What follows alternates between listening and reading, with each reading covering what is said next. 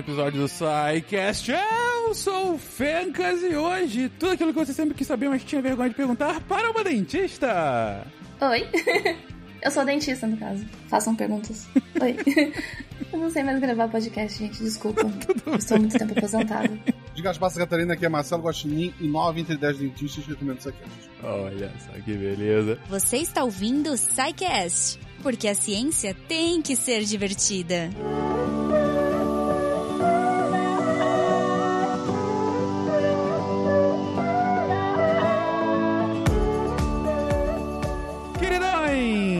voltamos aqui para mais um SciCast. Gente, mais um episódio em que a gente vai destrinchar um tema e destrinchar com um profissional, né? Então, a gente já falou, já fez tanto com profissionais de saúde, no caso, algum tempo atrás a gente fez um episódio de entrevistas com, com uma nutricionista, é, a gente já fez episódios mais específicos de, de, de, de matérias, de temas científicos, a gente estava falando de astronomia como um todo, com perguntas dos ouvintes.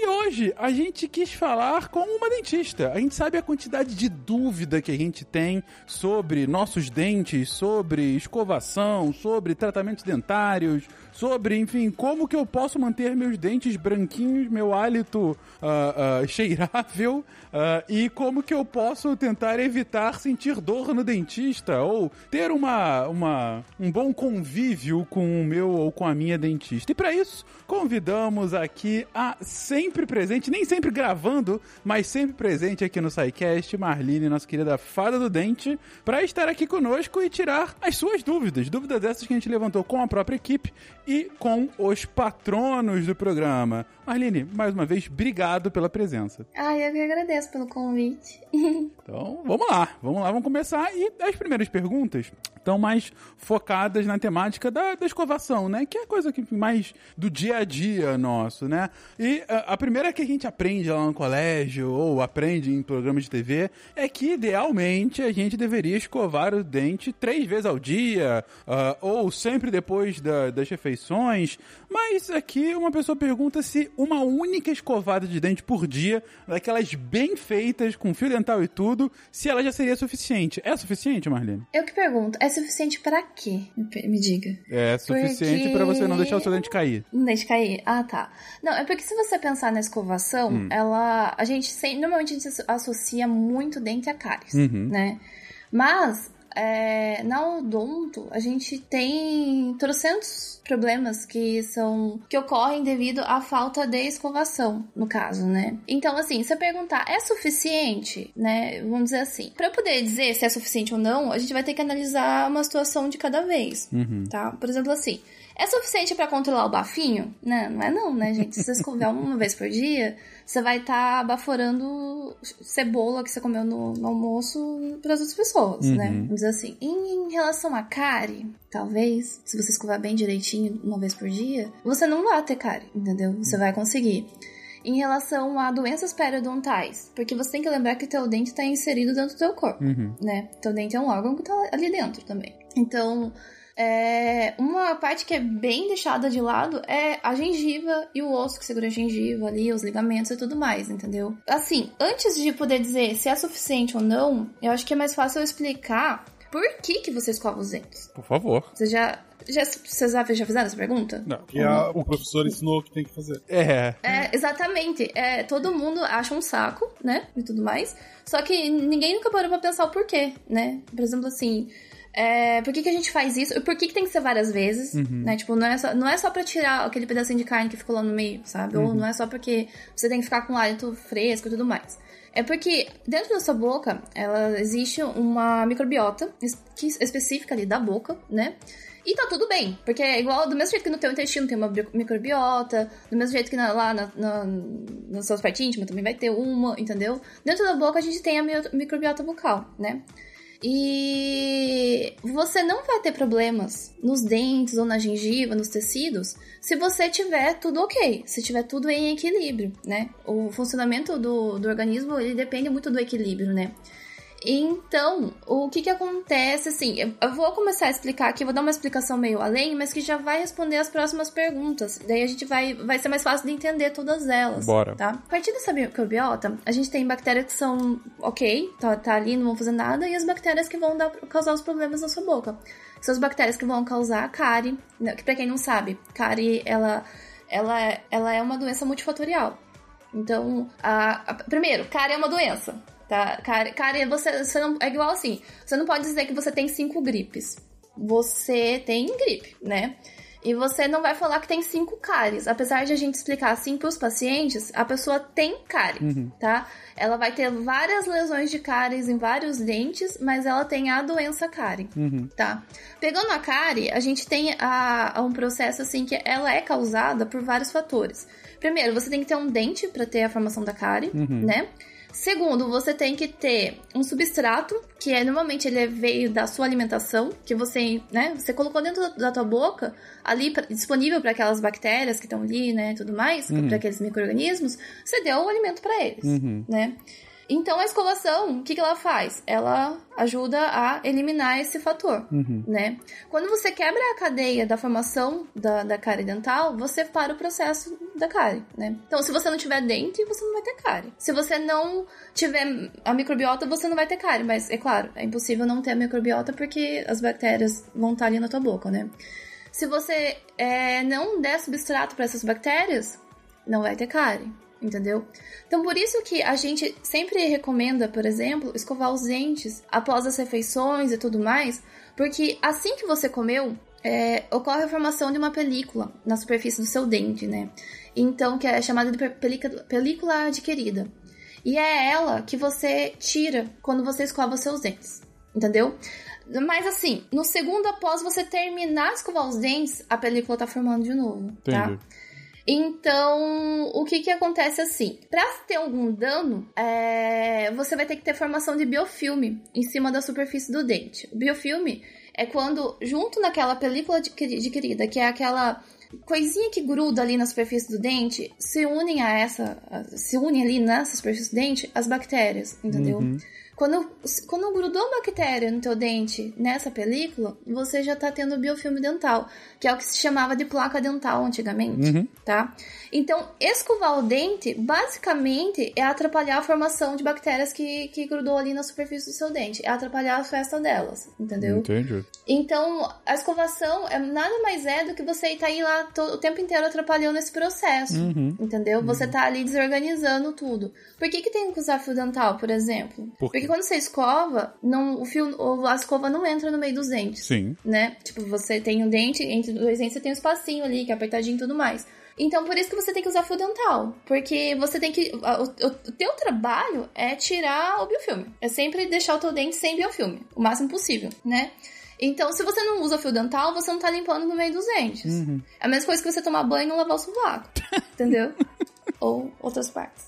Ah, então, é, você tomou banho, mas você não tá limpo, né? Você tá com Sim, entendeu? Sim. Então, se você escova os dentes e não, não passa o fio dental, você não tá limpando ali no meio. Exatamente. Tá? exatamente. Vamos voltar pra cárie. Se você conseguir fazer uma escovação 100% perfeita, uhum. vamos dizer assim, ó, assim que o dentista vai olhar e vai ficar orgulhoso. Sim. E você escovar uma vez por dia, você não precisa escovar mais, porque você não vai ter formação de cárie, porque não é tempo suficiente para aquele biofilme que formou ali no, no, no teu dente uhum. é, causar desmineralização, que é o, o, início do processo da cárie, tá? uhum, tá? Uhum. Mais pra frente acho que eu vou explicar melhor sim, o que, que é essa desmineralização e tudo mais. Só que assim, então, falando de, vamos lá, falando de mau hálito, é, talvez não, né? Talvez você tenha que escovar o dente mais que uma vez por dia. Uhum. Falando de cárie, ok. Se você conseguir me escovar super bem o seu dente, mas assim, perfeito, você pode escovar uma vez por dia, que tá tudo bem. Uhum. Falando de doença periodontal, que é a inflamação da gengiva, uhum. também. Porque a inflamação da gengiva ela vai surgir depois de dois, três dias, com a presença do biofilme dental ali, entendeu? Uhum. Então, é, a inflamação vai se dar na gengiva por causa da presença de bactérias, né? Uhum. Então, se você me garantir que você escova bem, show. Mas por que, que a gente manda você escovar várias vezes por dia? Porque ninguém consegue escovar bem o suficiente, entendeu? Então, essa é uma pergunta meio. Capciosa. Assim, é, porque eu posso, eu tô, ó, assim, cientificamente falando, eu posso dizer, se você escovar bem, você pode escovar uma vez por dia. Você consegue escovar bem? Provavelmente não, nem eu, entendeu? É, assim, é, é melhor você se prevenir, né? É, Como você não consegue garantir que você vai ficar lá. Aliás, é uma boa pergunta, mas o que que é escovar bem? É, é a quantidade? É o jeito? É você sempre passar fio dental? Tem alguma. É técnica. Alguma uma técnica, assim, assim, quero escovar. Uma escovação de dentista, de 9 entre 10 dentistas. Escovar pra deixar o dentista orgulhoso. Isso.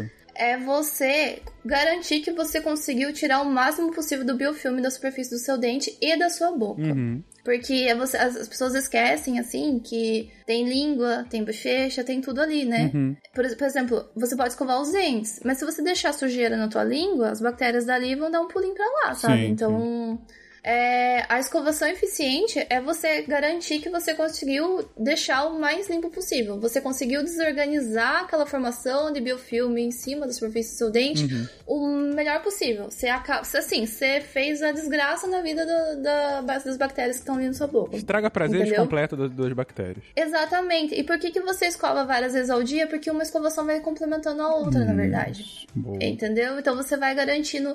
Você bagunçou aqui, daí daqui a pouco. Tipo assim, e realmente é um saco, porque falar isso, mas é verdade. Assim que você escovou o dente, já forma, biofi- já forma a- aquela película adquirida. Hum. Formou a película adquirida, é, a- é onde as bactérias conseguem grudar na superfície do dente, entendeu? Então, assim, assim que você escovou os seus dentes, seu dente já tá começando a ficar sujo. É, é triste falar isso, às vezes desanima, mas é verdade. O chiclete ajuda ou atrapalha? Depende, ele vai ter açúcar ou não? O meu vai ter assim. É porque não vai ter açúcar. Porque se, se você tá jogando açúcar, ele vai estar piorando a situação. E se você mascar chiclete sem açúcar, o chiclete ele estimula a salivação, sabe? A salivação é muito importante. A saliva é muito importante para a saúde da boca, porque a saliva ela tem me- mecanismos que protegem o seu dente. Uhum. Entendeu? Então, tanto que tem pessoas que têm problema de salivação que tem que complementar, por exemplo, por causa dessa deficiência. Entendeu? Porque a saliva é um fator importante para proteger ali a, a saúde da sua boca, né? Então, tô mandando você escovar, é, usar é, chiclete o dia inteiro? Não, não precisa. A maioria das pessoas tem a salivação normal, não é necessário, entendeu? Mas se você escovar, se você usar o, o chiclete com açúcar, você vai ter tendo uma exposição muito maior de açúcar ali na boca e você vai estar engordando suas bactérias, entendeu? Você vai estar deixando elas felizes. E quanto mais você fizer isso, mais difícil você controlar, né? Em vez de você estar sendo estraga prazeres, você tá jogando bebidas pra festa delas, né? Você tá dando comida Ó. pra elas fiquem mais tempo. Falando de cárie, as pessoas- muitas pessoas perguntam assim: é, quantas vezes eu tenho que escovar o dente por dia? Quantas vezes? Ou então, quantas der? Quantas vezes? se você escovar bem, uma, duas ou três, show, entendeu? Não vamos. Não vou ser categórica aqui e falar pra você escovar todas as vezes que você, você comer e tudo mais. Quando que isso é prejudicial? Quando a gente tem que estabelecer alguma coisa ou tem que ter até intervir, inclusive na dieta das pessoas. Uhum. Por exemplo, a cárie, lembra que eu tava explicando que ela é multifatorial e tudo Sim, sim, sim. mais, né? Tem uma coisa que interfere nisso aí, que é a frequência. É, não a quantidade de açúcar, mas a frequência. A gente fala sempre de açúcar porque é o que as bactérias preferem, Sim. né? Tipo, é o, é o que vai dar mais felicidade para elas. Mas a frequência, ela é mil vezes pior do que a quantidade. Uhum. Então, é- é- seria muito melhor você pegar uma criança e, por exemplo, assim, dar um quilo de chocolate pra essa criança. Sabe? Vai ser o sugar rush da vida, né? Mas enfim. Se dá um quilo de chocolate pra essa criança e ela comer em duas vezes no dia, do que uma criança que passar o dia inteiro chupando bala, por exemplo. Uhum. Porque essa frequência e exposição ao açúcar, ela é ruim, entendeu? Então, pessoas que, tipo, fazem muito lanchinho durante o dia, a gente não vai intervir aumentando a. Falando em prevenção à cara e tudo mais, a gente não vai intervir aumentando a escovação dela. A gente vai intervir na dieta e na frequência de ingestão desse- desses alimentos, entendeu? Uhum. Uhum. Então são coisas que têm que ser ajustadas. Assim, Quando a gente fala em saúde, na odonto, a gente normalmente é taxativo, mas isso é errado, entendeu? Cada pessoa tem um, um, um hábito diferente. Por isso que é importante o dentista conhecer o teu paciente, conversar e você dar informação pro teu dentista. Você falar, olha, uhum.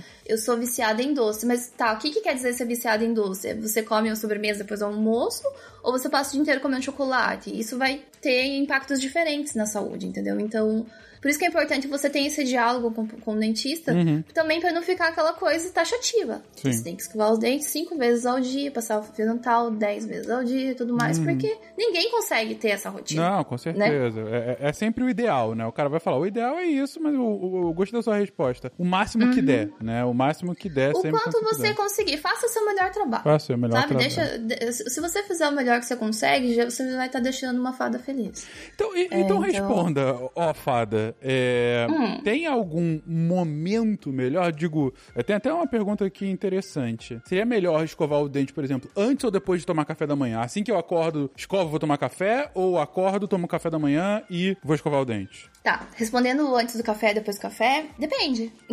Eu sempre respondo essa pergunta, a gente responde, a gente fala depende, a pessoa fica brava. Mas é. Porque depende. Você acordou e vai demorar para tomar café ou você vai acordar e já vai direto tomar café? Hum, tá. Entendeu? Uhum. Vamos ser prático, né? Se você acorda, levanta e já vai pra cozinha tomar o seu café, não vai escovar o dente antes, né? Uhum. Tipo, vai lá comer, porque você, primeiro que você vai tomar café com gosto ruim. Eu odeio. É horrível. Eu simplesmente odeio. Né? Se você já vai fazer isso, tipo, eu acordei e já vou tomar café, ou daqui uns 15 minutos, 20 minutos, uhum. cara, vai tomar café primeiro e escova o dente depois, uhum. tá? Se você acorda, né, dormiu a noite inteira, acorda, e você só vai almoçar, tipo assim, acordou lá pelas 6, 7 horas da manhã, e só vou, almoçar, só vou tomar café lá pelas 10. Então, daí você acorda, escova os dentes, e depois escova os dentes depois do café da manhã, que vai ser lá depois, entendeu? Uhum, uhum. Porque. Vamos, só por questão de praticidade mesmo. Porque você escovar antes, sujar e daí ter que escovar de novo, uhum. é só trabalho e estragar o gostinho do café. Porque não vai. Assim, não vai ter uma diferença tão grande. Não, entendi, no, entendi. No, no, efeito ali, entendeu? Só toma o cafezinho de paz e escova depois, minha escovadinha, tá show. Então, tomei meu café ou comi meu almoço e tal logo depois, quando você fala escovar logo depois, é tem algum tempo depois? Tem até uma pergunta aqui falando: eu preciso esperar o quê? Uns 15 minutos para escovar? É o melhor por conta da acidez dos alimentos? Ou, ou eu posso escovar imediatamente depois, bochechando antes de escovar? Tem alguma, algum, algum método melhor aí nesse processo? Não me batam, mas depende. depende do que você comeu, tá? Quando a gente tem é, exposto a alguma substância mais ácida, digamos que você tomou uma coquinha, tomou um café, comeu um, um macarrão bolonhesa, a gente indica, né, que você, assim, tem controvérsias em literatura e tudo mais, mas eu sou da filosofia que é melhor prevenir, né? Já que, já que não vai mudar muito a tua vida, uhum. né? Espera um pouquinho. Porque o que que acontece? Lembra do que eu falei do equilíbrio, uhum. né? A saliva ajuda no equilíbrio e tudo mais. A saliva, ela tem um processo tampão, que é... O que, que ela faz? Ela ajuda a regular o pH da tua boca. Uhum. O pH da boca, ele tá muito relacionado à saúde da boca. Tanto em relação a cárie, quanto a desgaste dos dentes, quanto a sensibilidade, várias coisas, tá? E quando você come alguma coisa muito ácida, o que que acontece? O pH da boca, ele vai lá embaixo, uhum. entendeu? Uhum. Se você for escovar os dentes, você tá sujeito a ter uma... desmineralizar a superfície do seu dente, uhum. tá? Então, desgastar mesmo assim com a escova, assim, falando bem, bem grosseiramente, né? Então, é indicado você esperar um pouquinho, tá? É, e vale para todas as refeições. Não precisa comer e sair correndo escovar os dentes, entendeu? Pode esperar 10, 15 minutos escovar, que Lembra que o importante é sempre você conseguir deixar o mais limpo, não deixar sempre limpo, né? Porque é impossível deixar sempre limpo. Uhum. E não também não é uma corrida contra as bactérias, porque elas demoram um pouquinho para ser prejudiciais, entendeu? Você tem um tempo para para esperar ali e depois ir lá escovar. Perfeito. Bom, e, ah, hum. só voltando, você havia perguntado qual é o melhor horário e tudo uhum. mais. Se for para te dizer assim, é, se eu só for escovar um dente uma vez por dia, em que horário que eu vou escovar? É antes de dormir, tá? Porque durante a noite você entra no estado de vigília e tudo mais, e o teu corpo meio que entra num, num um modo que ele vai secretar menos saliva. Tá. E lembra que eu falei que a saliva protege? Sim. Entendeu? Uhum. Então, durante a boca, durante a noite, a boca ela vai estar mais seca. Uhum. Ainda mais que a gente dorme de boca aberta e tudo mais. Então você vai ter uma boca menos protegida, Uhum. tá? Se você dormir com a boca suja, com- vai ter, vai ser mais fácil você desenvolver algum problema por causa disso, Uhum, tá? uhum. Basicamente por causa da salivação. Uhum. E principalmente assim, já, já que eu não consigo ficar quieta, eu vou falar já.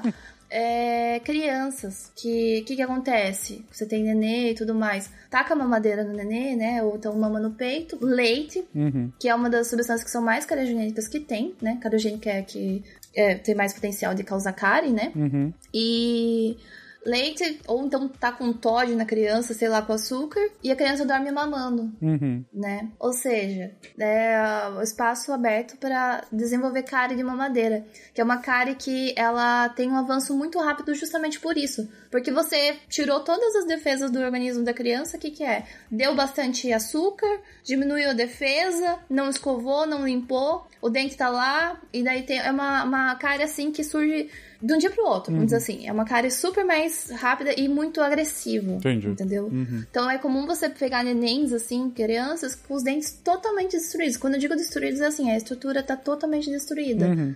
Por causa disso, entendeu? Então, é, mamães e papais, é, não deixa a criança. Tipo, é, é um saco, eu sei, eu imagino. Você tacou a mamadeira na criança, a criança dormiu, a única coisa que você quer é não deixar, mexer com o demônio, né? Tipo, deixa, deixa ele quieto lá. Mas tem que escovar os dentes da criança antes de dormir. Não pode deixar a criança ir dormir sem escovar os dentes e nem você. Muito, muito justo. Fica aí, então, a recomendação. É, E tem um.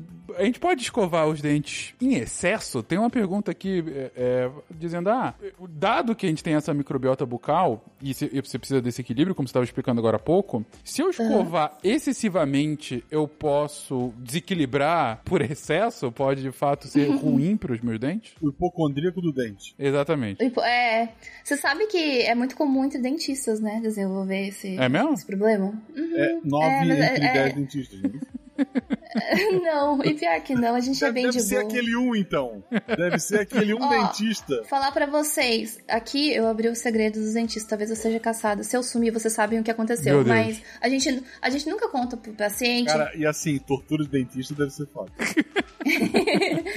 Não, assim, a gente nunca conta pro paciente que ele pode escovar uma vez ao dia, só. Por quê? Porque ele vai levar só a risca, né? Se a gente fala pra escovar três vezes por dia, o paciente escova a meia. É, Se a gente mas- falar que pode escovar uma vez por dia, ele vai escovar uma vez por semana. Uma vez por semana, exatamente. Então, mas agora falando sério, é por isso, é- é- assim, eu tô falando aqui no SciCast porque eu sei que todo mundo vai entender, vai, vai absorver a informação e tudo mais, e vai entender que não é pra escovar uma vez por dia. Se você puder escovar mais, você vai escovar mais. Se não der, ah, show, beleza. Mas, em relação a isso, pra você desenvolver algum problema por escovar demais, você vai ter que passar o dia inteiro escovando, Uhum. tá? Uhum. É, seria um excesso, muito excesso mesmo, tá? Seria um excesso, tipo, escovar 10 vezes ao dia e tudo mais.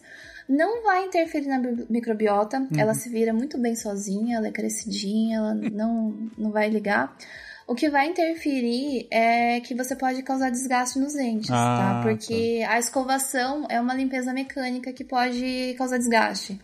Então, tanto que tem técnica certa para escovar dente, tem escova certa para usar, tem mãozinha leve e tudo mais, justamente por isso, porque você tem que você tem que cuidar da estrutura do seu dente. Dente não nasce de novo, tá? Assim, tem a troca dos dentes de leite permanente, eu posso explicar isso mais tarde também, tudo bem? Só que assim, estrutura de dente não nasce de novo, assim como a gengiva não cresce de novo. Então você tem que cuidar, tá? Não Dente não, por enquanto não cresce, né? Existem pesquisas aí tentando fazer isso e tudo mais, mas por enquanto, no que a gente tem agora disponível pra gente é escovação, fio dental e tudo mais, Uhum. e não tem como crescer a estrutura de dente. Uma vez que deu cárie, desmineralizou, perdeu a estrutura, perdeu, Uhum. Já não era. volta mais, Uhum. entendeu? Uma vez que você teve bruxismo e desgastou os seus dentes, não volta mais. Uhum. Uma vez que você é, desenvolveu uma cárie muito grande e fez uma panelona, não nasce mais dente. Daí você vai para tratamentos restauradores, que é, né, tentar repor aquilo que foi perdido. Então, é, é importante fazer esse cuidado de usar uma escova correta, de não escovar com força. Uhum.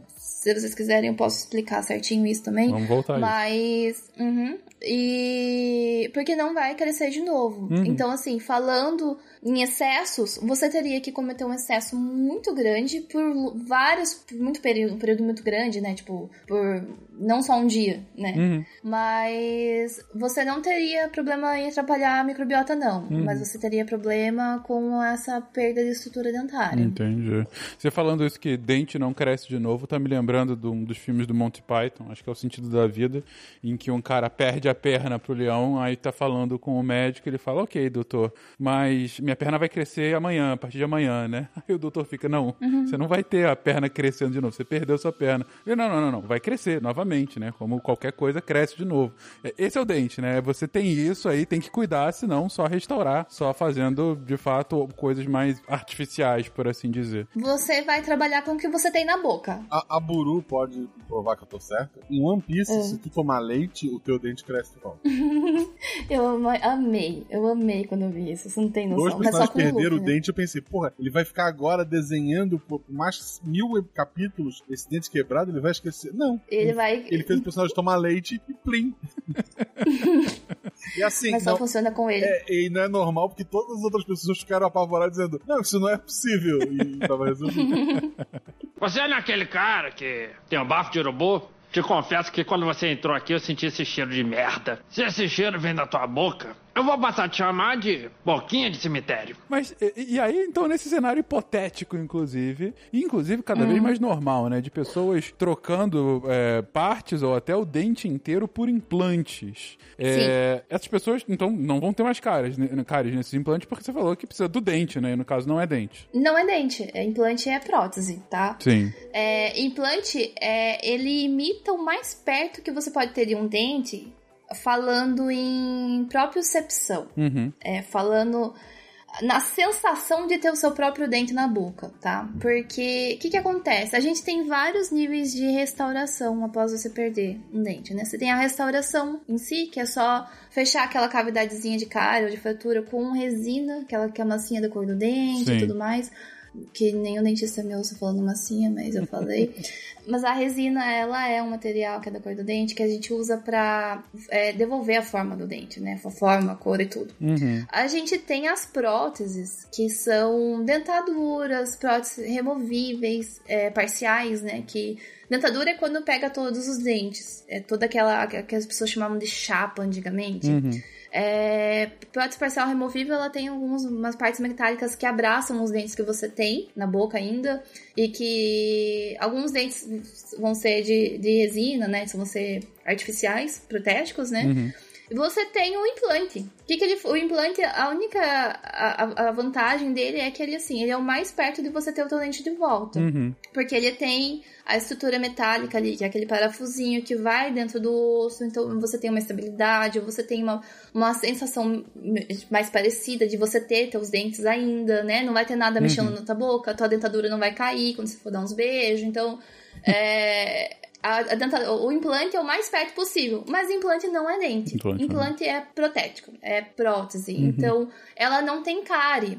Ah, então não precisa limpar o implante? Precisa, meu anjo. Porque você ainda tem gengiva, você ainda tem tua boca. É... Dente não é descartável. Continua né? tendo então, bafo também, né? Continua tendo bafo. Então você pode ter infecções se você não limpar. Você pode ter mau hálito, você pode perder osso. Sim. O osso que segura teu parafuso, você pode perder. Exatamente. Se você desenvolver uma inflamação ali. Então, é... sim, se você tem implantes, se não tem mais nenhum dente na boca, você tem implantes, você não vai ter mais cárie mas você vai ter outros problemas. Sim. Tá? Então, dúvida. não é a solução mágica extrair todos os seus dentes e pôr implante. É, pronto. Ainda algumas perguntas com relação ao momento de, de, de escovação. Tem uma que é excelente, salvo engano, acho que foi da Cris, é, que uhum. ela fala: tomar café puro, sem açúcar, mais do que os médicos recomendam e menos do que a vida demanda. Isso deve. Eu devo escovar os dentes a cada xícara de café? Isso entra naquela questão ali, né? De frequência e tudo mais. Não necessariamente, tá? Não. Se você for possível escovar, sim. Se não for possível, segura para escovar depois do lanchinho da tarde, sabe? A, não ser que você tome o dia inteiro e não faça nenhuma escovação. Uhum. Daí é prejudicial. Entendi. Né? Daí você tá sendo prejudicial. Mas assim, pode passar a tarde inteira tomando seu cafezinho e escovar o dente no fim da tarde, por exemplo, Uhum, entendeu? uhum. O seu cafezinho, diga-se 5 litros de café que a gente acaba tomando. Inclusive, cafezinho tranquilo, aqueles 5 litrinhos, né? É, aquela cane- canequinha. outra, outra pergunta que veio é, é literalmente assim, tá? Abre aspas. Jogos mortais. Só existe uma opção: escovar o dente ou passar o fio dental. Qual você escolheria? Jogos mortais. É... hum, Qual eu escolheria? É, Estou falando por mim. Exatamente. É, escovar o dente ou passar o fio dental. Escovar. Depende, o que que eu vou ter disponível pra usar? Você tem uma, uma escova e é, um pouco de fio dental. Só que assim que você pega um, o outro cai numa armadilha Eu- mortal, aparentemente. A pessoa que fez a pergunta, Eu tô vou- só passando. É, eu vou ter, eu vou ter a, vou seguir a linha de raciocínio de em tamanho de superfície. Com a escova de dente, eu consigo limpar mais superfícies do que com o fio dental.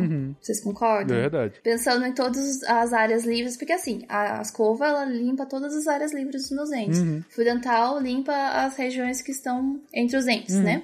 Então, em relação a percentual de áreas que vão ser limpas, Uhum. eu ficaria com a escova de dente. Muito justo. E qual é a melhor cerda pra gente usar pra escovar os dentes? A, a macia, a média, a mais dura? Cerdas macias, sempre. Não interessa pra quem seja, ou se é criança, se é adulto, o que que for, tá? Uhum. Escova, porque as pessoas têm muito relacionado ao psicológico, principalmente, Hum. de que tem que esfregar pra limpar, tem que arder pra tá, doer, tem que doer pra funcionar, Uhum. Sabe?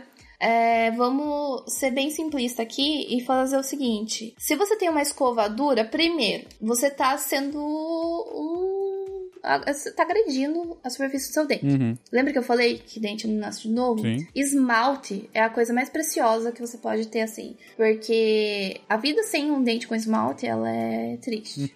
Posso explicar mais pra frente também. Uhum. Mas, assim, você tem que cuidar dele, assim, como se fosse ah, ouro, Hum. sabe? Ou mais até. Então, você com uma escova de dente muito dura, mais pasta, mais essa mãozinha pesada aí que eu sei que você tem, é, você vai estar perdendo esmalte. Perde- é, é pouco a cada escovação, mas se somar ao longo da vida, ao longo dos anos, você vai estar perdendo a estrutura de dente.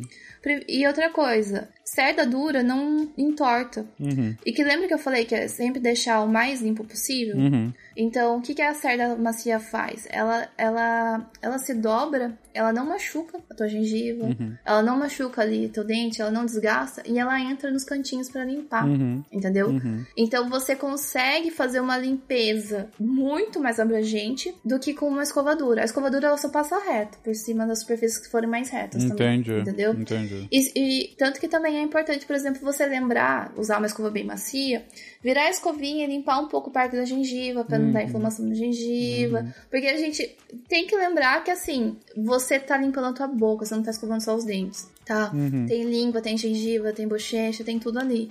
Então, cerdas macias pra todo mundo, criança, adulto, não interessa. Cabeça pequena também. Por quê? Tem uma escova que parece um escovão de chão, né? De tão grande que é. Ela não vai alcançar os cantinhos lá do fundo da tua boca.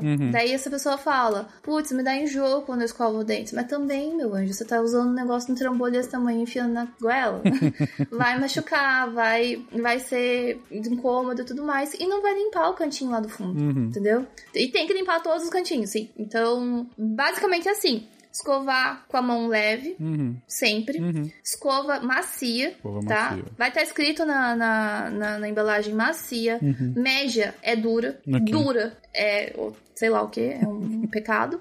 E também sempre usar a cabecinha da escova pequena, tá? Uhum. Não precisa. Ah, mas eu sou adulto. Não, não interessa. Ah, eu sou um brutamontes, eu sou um armário e minha boca é. Não, é a escova pequenininha também, Sim. tá? A menininha consegue entrar E- nos buraquinhos, é isso aí. Nos, nos buraquinhos. Crianças, a mesma coisa. Macia, pequenininha, Uhum, tudo mais. uhum. Mesma regra, mesma, mesma indicação. Entendi. Existe a opção dura e média, então. Porque as pessoas gostam. Aí que tá. É, é percepção.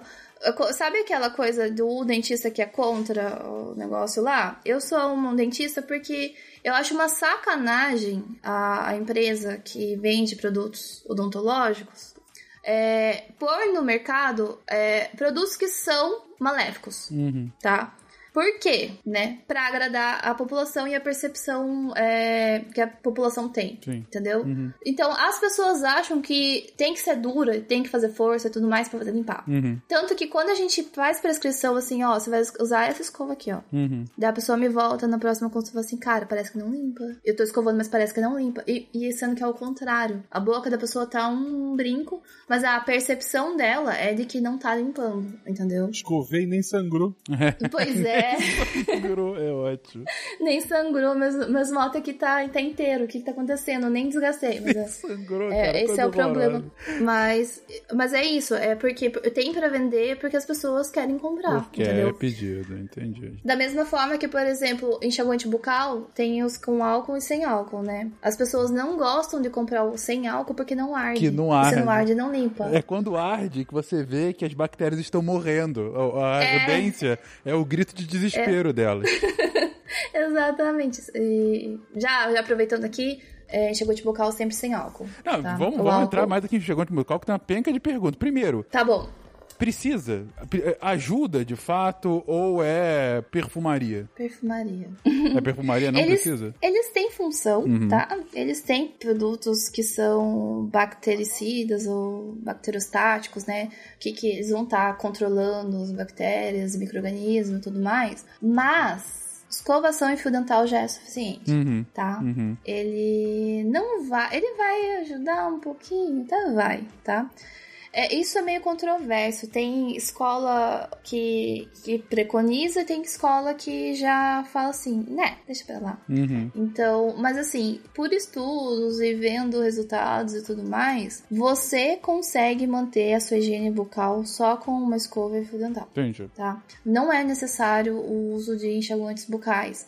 Eu digo assim, na escovação diária, Uhum. tá? Daqueles que são vendidos na farmácia, Sim. esses que ardem, o que não arde, que tem o bafinho e tudo mais. Quais são os problemas disso? Hum. As pessoas ficam. A mesma questão de, de ah, a escovadora é que limpa, ela passa a sensação de que se você usou o enxaguante bucal, você tá imune Uhum. né? Então, só que não é verdade. Ele ajudou, ele matou alguma coisa ali, uma coisa aqui, mas assim, não tá imune porque lembra que eu falei que assim que você parou de escovar o dente já começa a formar a película? Uhum. É a mesma coisa depois do enxaguatário bucal, Uhum. entendeu? Uhum. Então, por isso que é perfumaria. Ele é mais pra dar uma sensação de hálito fresco, né? Mais, mais por essa percepção do que por realmente funcionar. Ah. É, podem ter dentistas que discordam de mim e vão apresentar que, ah, esse daqui tem tal composição e tudo mais. Mas falando em saúde bucal, você é completamente capaz de manter a higiene bucal e a saúde bucal só com uma escova macia e com um fio dental. É aquela coisa, Sobre não álcool. atrapalha, mas também não é necessário. Não é necessário. Uhum. Não é necessário, Uhum. tá? E salvo uma condição que é quando a gente tá falando de um enxaguante bucal que vai ser prescrito, prescrito pelo seu dentista, Uhum. que é a base de clorexidina, Uhum. que eu não vou falar o nome aqui porque não tá patrocinando, Muito mas justo. é, tem vários assim no mercado. Ele é um pouco mais caro, ele chega a custar 70 reais o frasco e tudo Gente mais. E ele é como se fosse um antibiótico de bochecho, Entendi. tá?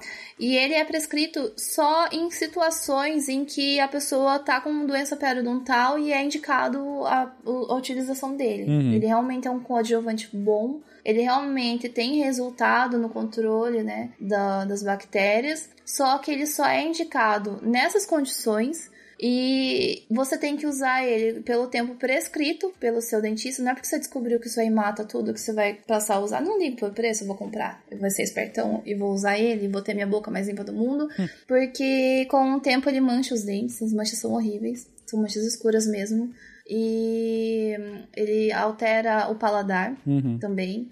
Então você tem a prescrição correta, usar 7 dias, usar 14 dias, porque você tá com um problema, com uma doença que tá indicado ali. Uhum. Essa salva, assim, essa condição, essa é a exceção, né? Um, Falando assim. Nos demais, é, se você for usar, eu gosto, eu preciso, então eu quero usar, sem álcool, tá? Porque é, vocês sabem que álcool é um dos fatores que predispõe ao câncer bucal ou câncer de faringe, etc. Tô falando de alcoolismo, né?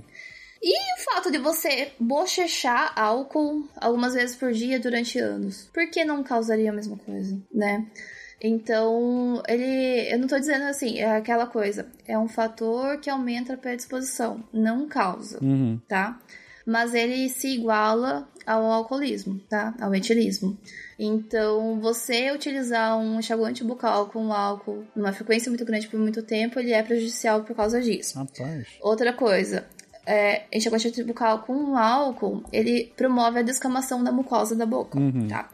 A, a, a mucosa, ela é o tecido que reveste a maior parte da sua boca, né? Bochecha, gengiva, o dorso da língua e tudo mais. E o álcool promove a descamação. Uhum. O que, que é? Perder células ali da superfície. Sim. Quando você tem a perda dessas células, é, tem um fator que, tipo assim, uma coisa que ocorre que ela não é muito agradável, que é o mau hálito. Então, você tá usando um enxaguatório bucal com álcool pra prevenir o mau hálito, mas ele tá causando descamação, o que vai aumentar seu mau hálito. Uhum. Daí você vai usar mais enxaguatante bucal, porque tá com mau hálito, entendeu? Vai virar um ciclo. Entendi. Então, com álcool nunca, tá? Se você for usar. Ah, mas arde! sei lá, vamos achar outra coisa que arde aí que você possa usar e que não. Não sei. pimenta, sei lá, cada, né? cada um com seu fetiche, sabe? Mas. É, sem álcool, sempre, tá? E o saborzinho que você quiser, aí é da escolha do cliente. Da escolha do Mas cliente. sempre sem álcool. Não, perfeito, perfeito. Então, continuando, já falamos de escova, já falamos aqui de enxaguante, pasta de dente. É, Hum. Tem alguma diferença das pastas para crianças e para adultos? Ou, eu digo, as de crianças são infantis para dente de leite, sei lá? Ou tem risco das crianças engolirem o de adulto? Ou, ou é só, talvez, sabor, né? Tem mais de tutti-frutti pra criança. Tandy, uva, tandy, tandy fruta, chiclete. Lembra? Tinha todo, todo... Eu, Era salada eu mista. comia, tá? Você comia? Aquela do tubinho, aquele tubinho que ficava em pé, eu comia. É assim que vira dentista, malta. Come muita pasta. Tô achando que é na Mas tô faculdade? bem, tô viva. É, exatamente. Chupa pessoas contra o flúor. Mas, é. Falando sério, assim, existem sim pastas de dentes que não têm flúor, não só para crianças quanto para adultos, Uhum. e não são indicadas, tá? É. A recomendação da, da ADA ou da Sociedade Brasileira, etc, tudo mais, é todo mundo com, esco- com pasta de dente com flúor. Uhum. Falando em crianças, que normalmente, assim, adulto a gente já sabe disso, né? Então. Ah, é outra coisa. Pessoas veganas, etc., que usam pastas é, alternativas, né? Que não Cúrcuma. usam pastas comerciais. Deu gatilho, para. não pode. Não pode. É, não pode. É, ouvi falar que é um ótimo tempero. Sim, mas Mas- não com pasta de dente, né? Mas se tu estiver Não. no largados e pelados no meio da floresta, serve. Não, escova o dente com o dedo, sei lá Com mesmo. dedo, água da chuva e dedo. Cara, É, é, mas que gosto. Você tem problemas Não. maiores do que usar cúrcuma pra escovar os dentes. Não, assim, mas falando, falando sério, assim, é, existem pastas veganas que não têm flúor, tá? Não, não usem elas. é, escolham as que tem, Uhum. tá? É, pode usar pasta alternativa, pode usar o que for e tudo mais, mas assim, flúor, Uhum. sempre, tá? Não causa intoxicação, não precisa se preocupar, pode usar. É, você não vai ser rastreado por ETs se você usar flúor. Ah, não vai acontecer nada, tá bom? Pode usar. Esse negócio de flúor, eu, eu imagino que é, é teoria da conspiração, né? Que flúor tá aqui pra controlar. Eu imagino que esteja relacionado a quando no meio do século passado começaram a colocar flúor na água, né? Na Hum, água, exatamente. Como uma forma justamente de melhorar a nossa saúde bucal, né? E- Ai, então. Então, a gente, a gente tenta. Tá, eu vou, deixa eu só finalizar o da pasta e eu já falo sobre o flúor na água e abastecimento, né? Só pra falar sobre crianças, só pra fechar aqui, Uhum. é, crianças também usam pasta de dente com flúor, Uhum. tá? Mesmo assim, nasceu o dentinho, vai usar a pasta de dente com flúor. Uhum. Não precisa ser num valor menor, pode ser a de adulto. Não vai ser a de adulto porque tem um gosto horrível pra uma criança, né? Não vai Pra tacar adulto também. Pode usar Tandy, Guaxa. Se o Tandy tiver 1500 ppm de flúor, ou 1450 por aí, pode usar. Eu tenho uma filha pequena, tu acha que eu nunca usei a dela sem querer? Aspas, aspas, Mas é, aspas. mas é com flúor, né? Eu, eu acho que é. É sabor. Ó, você vai olhar depois lá. Ela já Mas, não, ela, assim- infelizmente, ela já não usa mais. Ela é mais adulta que a gente. Uma, Mas o- mais. Ai. Então, mas assim, é, falando de criança, você vai ajustar só a quantidade, tá? Aproveitando já pra falar de quan- quantidade, crianças até os 4, 5, 6 anos ali, até menos um pouquinho, você vai colocar a quantidade de um grão de arroz na, na escova. Você vai basicamente só chu- su- sujar, sujar a escova, tá? Você vai colocar realmente a quantidade de um grãozinho de arroz para escovar o dente. Pode ser a, pasta de dente com flúor, pode ter o gosto que for. Se a- tua criança é psicopata e gosta de pasta de dente sabor menta, sei lá, que arde a boquinha, dá- pode dar pra ela. Só que assim, a quantidade ajustada. Você adulto, eu, Fencas, Guaxa, é a quantidade de uma ervilha. Adulto. Tá. Não. Gente grandinha. É você que paga boletos, mas o. uma a quantidade de uma ervilha. Sabe aquela cobrinha de comercial que tem? Bonitinha, que é do mal bonitinho, dá mau gosto de fazer, né? Ela é só pra gastar mais pasta mesmo, tá? A quantidade ela é excessiva, não tem necessidade. Quer usar? Usa, sabe? Gasta. Mas o ideal, a quantidade ideal é o tamanho de uma ervilha. Ou então você pega, ao invés de fazer a cobrinha na, no comprimento longo da, das cerdas, faz ao contrário, sabe? Deu pra entender? Tipo, faz do, do ladinho pro outro. Que daí dá o tamanho certinho da, da quantidade que você deveria usar. Faz uma mini cobrinha, então, mas uma mini cobrinha na. Você faz uma bolotinha. É, Bolotinha. ao invés de fazer no comprimento longo, você vai fazendo. É, faz todo sentido. Cara, eu sou. Pre... É, vocês entenderam? Sim, sim, sim, deu pra entender. Faz uma bolotinha que você é feliz. É o suficiente pra, pra você conseguir fazer uma escovação boa. É, sobre intoxicação do flúor para crianças, é, tem que atingir uma quantidade muito grande ou você tem que ficar deixando a criança engolir pasta. Tá? O que não é recomendado, porque a gente espera que você seja um pai, né, é, responsável. Certo. Você é responsável por aquela criança e toda escovação em crianças ela deve ser super- supervisionada, tá? A criança ela só vai ter condições ali de escovar sozinha, 6, 7 anos e olhe lá, dependendo da criança, que depende muito mais de comportamento do que de de, né, de escovação, enfim. Mas é só não deixar a criança ficar engolindo pasta, igual a minha mãe deixou eu ficar engolindo tange, tá? É, o que, que pode acontecer se você engolir pasta de dente ou engolir muitas quantidades? Quando eu falo muitos, eu não tenho os valores aqui, me perdoem, mas eu posso colocar no- nos comentários do, do programa também depois. Mas para vocês saberem, assim, é tipo engolir pasta pra caramba, tá? Pra ter uma intoxicação sistêmica, é, é impossível você conseguir atingir esse nível Uhum, in- ingerindo pasta, né? Ou então nem com água da torneira. uhum. Você vai morrer hidratado antes de morrer por causa do flúor. Em relação à pasta, se você tiver um- uma ingestão muito grande, você. Mas muito, muito, muito, muito grande mesmo, você pode desenvolver fluorose, mas só se assim, o dente tiver informação na boca. Ou seja, tem só na idade que a criança tá com o germinho do dente criando ainda, que vai desenvolver fluorose, que são manchas na estrutura do dente. Então, aquele dente ele vai apresentar umas manchinhas brancas e tudo mais, e basicamente é isso, Uhum. tá? Que é o, o risco, assim, da, da intoxicação por flúor. Mas tem que ser quantidades muito grandes. Eu comia tante pra caramba e não tive fluorose, por exemplo, assim. Então, é... Pode usar pasta de dente com flúor que tá tudo bem. Pode usar, mas não deixem seus filhos comerem. Não Só façam. não deixem crianças. Não façam É, como a a gente-. Aí que tá. Mas não façam como eu, mas era tão gostoso. É, Mas assim, é, escovação de criança ela deve ser supervisionada. Sim. Porque a criança não tem, primeiro, até a certa idade, você que tem que escovar os dentes dela, porque ela não vai ter coordenação motora pra isso. E a partir de uma certa idade ela tem que ser supervisionada porque você é um pai responsável. Ah, Cara, a minha escovação tem que ser supervisionada hoje. Imagina de crianças. É... Exatamente. É, mas basicamente é isso. Ah, meu filho desenvolveu fluorose porque engoliu. Tá, então você tava jogando enquanto ele tava escovando o dente, né? Porque Exatamente. pra ter engolido tanta quantidade assim, pra desenvolver, teve alguma coisa ali. E também aplicações de, de flúor que os dentistas fazem é tudo com controle. Uhum. Mais que a criança engula um pouquinho ali no consultório, tá tudo bem, uhum. tá? Nada que vai desenvolver nenhuma toxicidade sistêmica ou local, né? Uhum. No caso da fluorose. Então, perfeito. E sobre abastecimento das águas, essa foi a coisa mais linda que eu já vi. Assim, se você pegar estudos e quanto mudou, o quanto diminuiu o índice de cárie, o índice CPLD, que a gente gosta de falar, que é o índice de avaliação da, da, da população e tudo uhum. mais, só por adicionar o flúor na água. Tá? Só pela população ter contato com isso já teve uma subida muito grande nos números de, de assim, aliás, teve uma melhora muito grande e uma diminuição muito, muito grande nos números.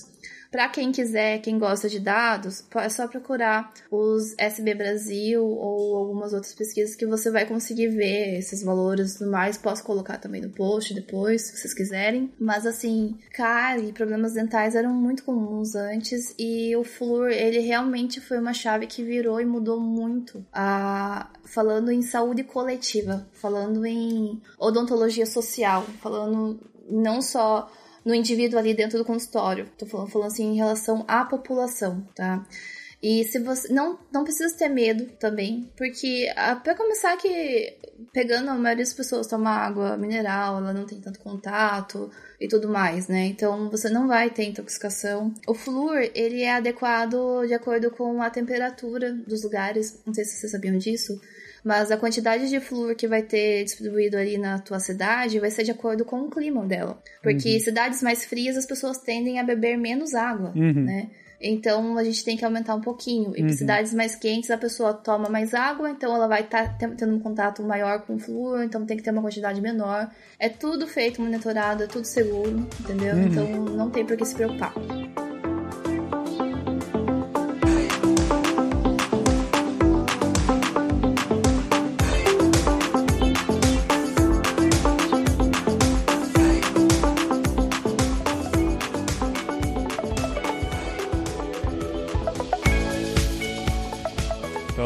Vamos continuar aqui. Ainda em, em, em, creme dental, tem alguma diferença do creme dental para gel dental? É mais ou menos tudo tem a mesma Não. função no final do dia? Mesma função. O creme dental, ele tem na, na, na composição dele flúor, coisas importantes, né, que vão ajudar na saúde, mas assim, basicamente ele é um sabonete para te ajudar a fazer a limpeza, uhum. tá? Ele é um...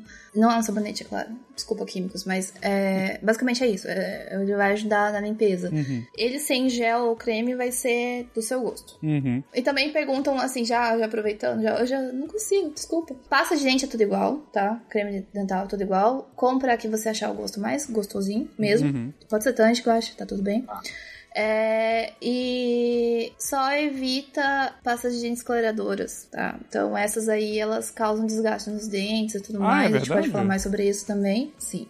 É, não tem diferença, tá? Pasta de dentes em geral, ah, aquela Total 12, Total 20, é, que previne não sei o que, pipipi, popopó, é tudo igual. Todas elas vão fazer a mesma coisa. A mais barata, a mais cara, vai pelo gosto, tá? Uhum. Vai pelo gosto. Ah, gostei, nossa, achei o gostinho dessa aqui muito boa. Uhum. Vai nela, sem medo tudo mais. Uhum. Pasta para dentes sensíveis, elas têm sim função, elas fazem, elas têm ação, né? Elas são as únicas que são comercializadas e que cumprem, né, o que estão propondo. Uhum. O resto é tudo enganação.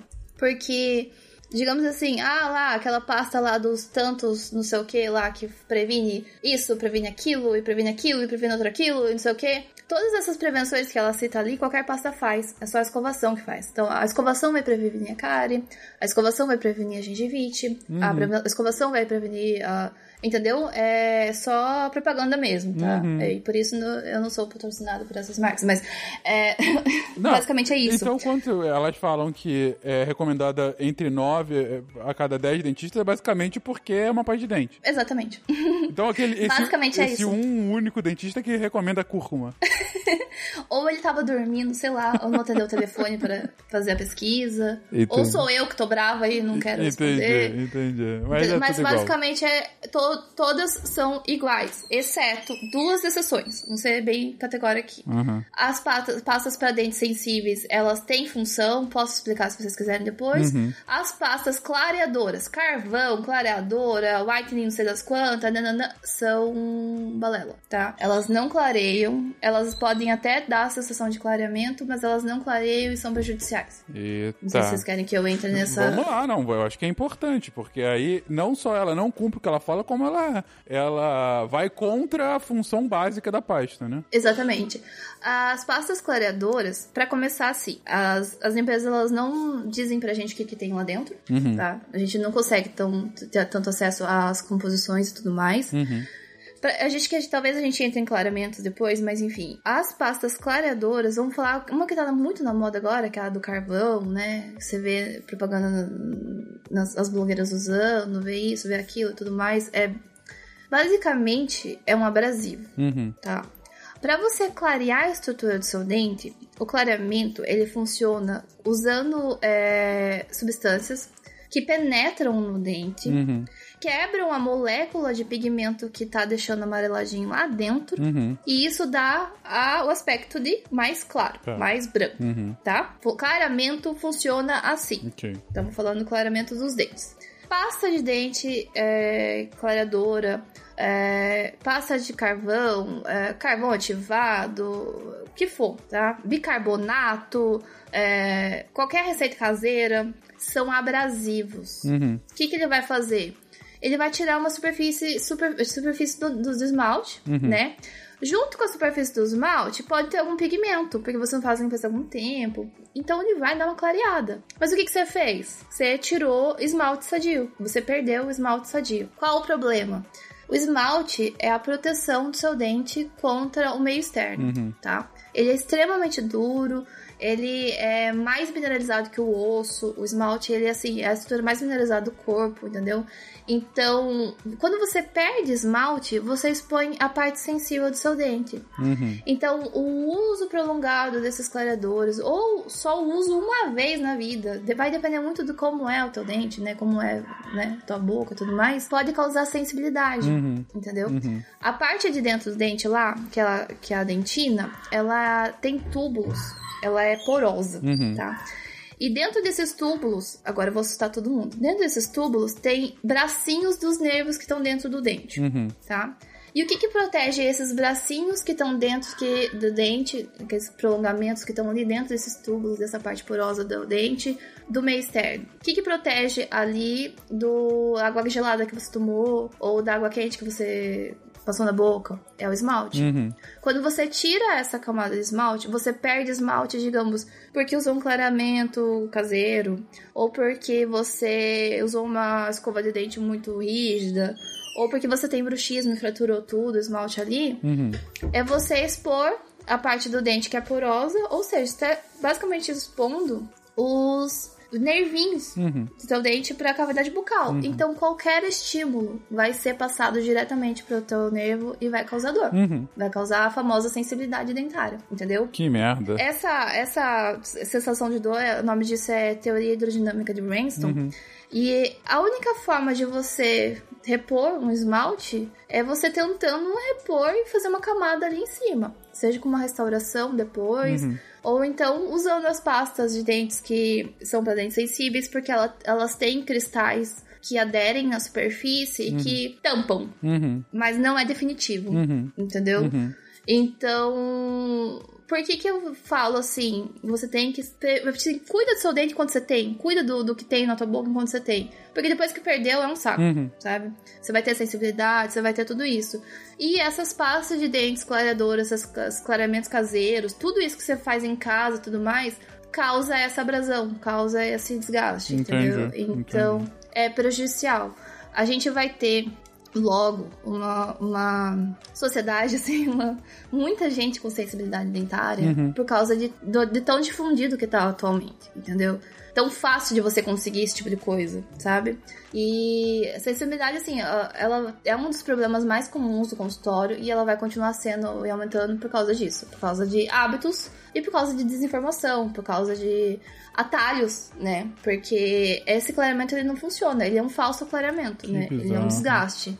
E se você desgastar demais o esmalte, você vai estar tá expondo mais dentina. Sim. A dentina é amarela. Então, se você usar por muito tempo o clareamento que faz desgaste de esmalte, além de ter sensibilidade, você vai ter dente mais amarelo. Putz. Hum. Ou seja, é, é, tudo de ruim. Não é porque eu quero vender clareamento para você, também, né? Tipo, não é porque dentista do mal que quer cobrar, não é nada. Vocês da indústria. clareamento seguro só no consultório do dentista mesmo, tá? Muito porque vai ser usado o produto correto. Sim. E que é o que eu te falei, aquele que entra do dente, quebra molécula, sim, faz sim, tudo sim, ali, entendeu? E não vai estragar seu dente deixando ele mais sensível. Não, ele, ele dá sensibilidade, tá? É, mas assim, outras coisas e é reversível e é, é, são coisas diferentes, tá? Mas claramente só no dentista. Muito justo. Bom, falamos aqui das pastas também. Acho que falta falar do, do fio dental. Sobre o fio dental, uh, vejo aqui duas perguntas. A primeira é: aquele. É, aqueles esguichadores de água, eles podem substituir o fio dental? Aquele, sabe aqueles que fazem uma pressão bem grande num ponto só? Não. Não? Apesar de serem vendidos. Ah, não, não pode. Pensei que você não sabia. Não. Perfeito. Eu continuo, desculpa, não. eu que não entendi. tá, não. Esses é, esses guichinhos que estão na moda agora, né? Uhum. Eles se vendem dizendo que substituem o fio dental, uhum. né? Mas vou, pensa por com a gente aqui agora. Uhum. É, eu falei que forma película, que forma biofilme, que gruda no dente e que isso vai dar problema e que só vai conseguir tirar lá do meio do dente se usar um fio dental, uhum. né? Uhum. Pra isso que existe o fio dental. Sim. O fio dental não é para tirar a carninha do meio do dente só. Uhum. Ele é para você desorganizar o biofilme que tá ali no meio dos seus dentes, uhum. aonde a escova não alcança. Uhum. Pensa na, na, sei lá, no teu quintal. Uhum. Vamos dizer que você tá com o teu quintal cheio de lodo, que é aquele negócio que forma no, sei lá, no cimento lá.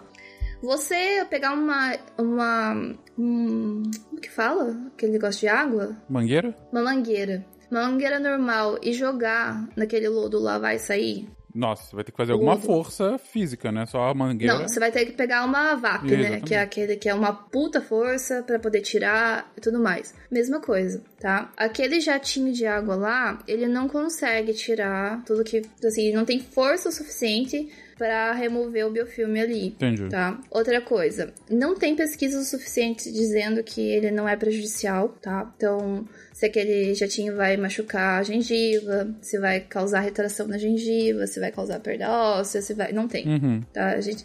Estão é, saindo alguns, ainda tá ali, então não tem. Uhum. Para que que eu diria que ele é útil? Se você usar, por exemplo, o implante, onde o fio dental não passa para limpar entre o implante e a gengiva lá embaixo, ele vai ajudar a tirar alguma coisa que esteja ali preso, tudo mais. Mas como substituto do fio dental, ele não é efetivo. Ele pode no ainda. máximo complementar um pouco, então. E acreditem, se fosse tipo efetivo, a gente tava enfiando para todo mundo, a gente tava, sabe, fazendo propaganda Sim. e tudo mais. A gente não tá escondendo o ouro de vocês, a gente não quer que vocês usem fio dental porque somos sádicos e gostamos de fazer todo mundo sofrer. Não. A máfia é que... do fio dental. Por enquanto, só o fio dental funciona. Entendi. É, e aqueles é, floss pick, né? É um negócio que no Brasil tem pouco, eu já vi algum fora, mas é, para uhum. quem não sabe, é, pode procurar no Google, coisa assim, mas é basicamente um, uma, um pedaço de, de plástico, né? Que numa ponta tem um fio dental, né? Tem um fio dental preso, assim, e fica sempre é, é, teso, né? Fica sempre esticado o fio dental. E no outro é como se fosse. É, é um, um, lado um pouco mais afiado do outro, que é como se fosse um palito de dente, né? É, uhum. Funciona igual, o fio dental tem é melhor, é pior? É um fio dental gourmet? é um fio dental gourmet. Fio dental gourmet. Tá, a gente. Ele, ele, é um pouco. Assim, é fácil de explicar. Ele ajuda porque ele é mais fácil de botar. Tipo assim, quando você vai passar o fio dental lá nos dentes do fundo, você tem que ir com os seus dois dedos e lá passar. E, tipo, a, a boca é pequena, o espaço é pequeno, é desconfortável tudo mais. Uhum. E com esse daí, ele tem uma hastezinha que você consegue. Ele já fica esticado para você, Isso. né? Então ele ajuda, uhum. tá? Ele, ele facilita. Pode usar. Tem uma controvérsia que é o que acontece é o seguinte, ele é meio curto, né? É. Então você vai passar um, tipo assim, você limpou um dente entre o dente, daí você vai passar pro outro, vai passar pro outro, e você vai estar usando o mesmo pedaço de fio dental. É então você vai estar misturando sujeiras de um cantinho pro outro, Que ótimo. tá?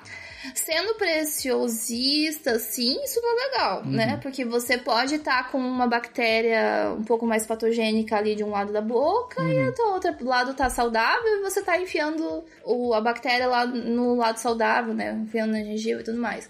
Então, sendo preciosista, ele é ruim, sendo prático, ele é bom, Uhum. tá? Uhum. É, a não ser que, assim, pode usar no geral, Uhum, sabe? É frescura, é. Pode usar só fio dental? Pode. Uhum. Se você gosta e facilita, usa, sabe? Eu uso às vezes, eu tenho também. Só que tem essa, essa questão do. Se formos. Se a gente for ser preciosista, você tá espalhando sujeira onde não tem, então. Não. Ele, por esse lado ele é ruim, tá? E não usa o ladinho que parece um palito de dente. Aquele lá é só pra, sei lá, cutucar a gengiva sem querer. É, tem inclusive umas versões mais novas que não tem aquele outro ladinho e que tem tipo um refil, justamente pra, pra endereçar o que você tá comentando. Ou Exato. seja, você vai e usa o que tá esticado, e aí Puxa. ele. É, você puxa, corta e já coloca um outro pedacinho já esticado no lugar, né? Esse é show. Esse é show. Esse tá, tá livre do, do porém do outro lá. Esse é o super gourmet, mas funciona bem. Esse é o super gourmet. Isso, esse é o- é super Nutella. Hum. Mas pode usar, ele é, ele, é, ele, é, ele é bom, ele ajuda bastante, principalmente pra quem tem boca pequena. Beleza. Uma pergunta sobre técnicas, né? A gente falou rapidinho de técnica de escovação. Tem uma pergunta, se eu não me engano, foi da Nanaka, que ela pergunta: quando a gente usa o fio dental, como faz pra não empurrar a sujeira pra dentro da gengiva? Porque essa, pelo menos, é a sensação que às vezes dá. Uhum. Tá, é, gente, o que que acontece? Você tá tentando limpar a superfície do seu dente, né? O meio do dente ali. Você concorda comigo que você tem a bundinha de um dente e a bundinha de outro encostando uma na outra? Vamos falar assim? Uhum. Você tem uma superfície de um dente e a superfície do outro que se encostam ali, né? Quando você passa fio dental, as pessoas. é, é, tem, você tem uma travadinha, Uhum. tá? Ah, salvo situações que não tem um, um- um dente encostando no outro, etc, tudo mais. Mas assim, numa situação ideal, você tem um- uma... O dente ele tem uma área de, de toque ali, desses dois dentes, tá? Que é a área de contato que a gente fala. E quando você passa o fio dental, ela dá uma travadinha, Uhum. né? É, curiosidade, essa travadinha, essa, área de contato, ela serve pra proteger a tua gengiva ali debaixo da, do que você tá comendo. Uhum. Senão tudo que você comesse ia impactar na gengiva, ia fazer perda óssea, etc, etc, etc. Isso aí é a anatomia protegendo você do, de, um, de uma coisa prejudicial. Uhum. Mas quando você passa o fio dental, a técnica correta é você passar, descer escorregando ele, mas puxando para um dente, Uhum. tá? É difícil explicar isso sem estar mostrando. Mas é assim, é você descer encostando na superfície de um dente só. Não descer ele reto Uhum. em direção àquele triângulo de gengiva que você tem, Uhum. tá? Você vai descer dançando pra frente, pra trás, pra frente, pra trás, num movimento bem delicado, né? Até entrar um pouquinho na gengiva, sem empurrar a gengiva pra dentro, Uhum. tá? Tem que entrar um pouquinho na gengiva pra tirar o biofilme que tá ali nessa parte solta da gengiva. Tá a gengiva ela tem uma parte que é soltinha, que ela mexe, né? Uhum. Se você cutucar ali, você consegue mexer. E tem a parte que ela é grudada no osso, no, no dente e tudo mais, Uhum. entendeu? Você vai descer com o fio dental, encostando na superfície de um dente de um lado até lá, subir, dar uma jogadinha de fio dental pro lado para pegar uma parte limpa, né? Uhum. E descer no outro dente, ali no mesmo meinho, mas descer do lado do outro dente, até embaixo, perto da gengiva, e subir com, com cuidado, Uhum. entendeu? Nunca empurrar tudo pra baixo com força, nunca fazer aquela força, faz poc, poc, sabe? Tipo, que a pessoa faz. Você chega a estrelar, você ouve o, o fiozinho é, estrelar, assim, sabe? De tão forte que ela faz. Aquilo ali você tá empurrando sujeira pra dentro da gengiva, Uhum. tá? Tanto que é comum, por exemplo, assim, uma pessoa que ficou muito tempo sem escovar o dente, sem usar fio dental, um dia resolve assim, hum, vou usar fio dental. Uhum. E o que, que ela faz? Ela empurra a sujeira tudo pra dentro da gengiva, daí no dia seguinte ela tá com a gengiva toda inflamada, Uhum. tá? Basicamente, usar fio dental foi ruim por causa dessa pessoa, porque ela pegou o fio dental e tacou tudo que tinha na superfície pra dentro da gengiva. Uhum. Ela, ela jogou a sujeira pra debaixo do tapete. E então, o uso do fio dental ele tem que ser assim. A técnica é ir de um ladinho, sobe, e do outro ladinho, subir. Nunca no meio, direto pra gengiva. Perfeito.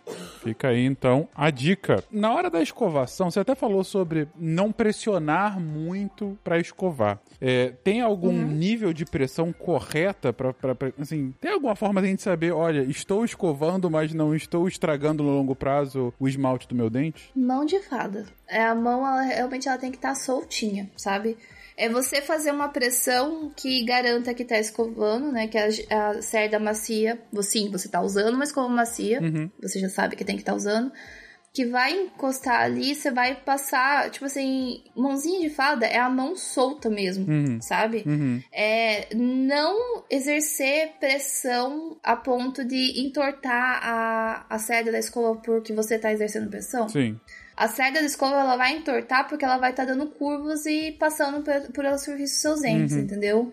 Então a mão é soltinha mesmo, sabe? Uhum. Ela, você não exerce pressão é, que vai apertar, que vai fazer nada, tá? Uhum. A, a, a, cerda ela vai, ela vai entortar porque você vai passar com a escova e ela vai se adaptar pro cantinho que ela estiver passando, uhum. né?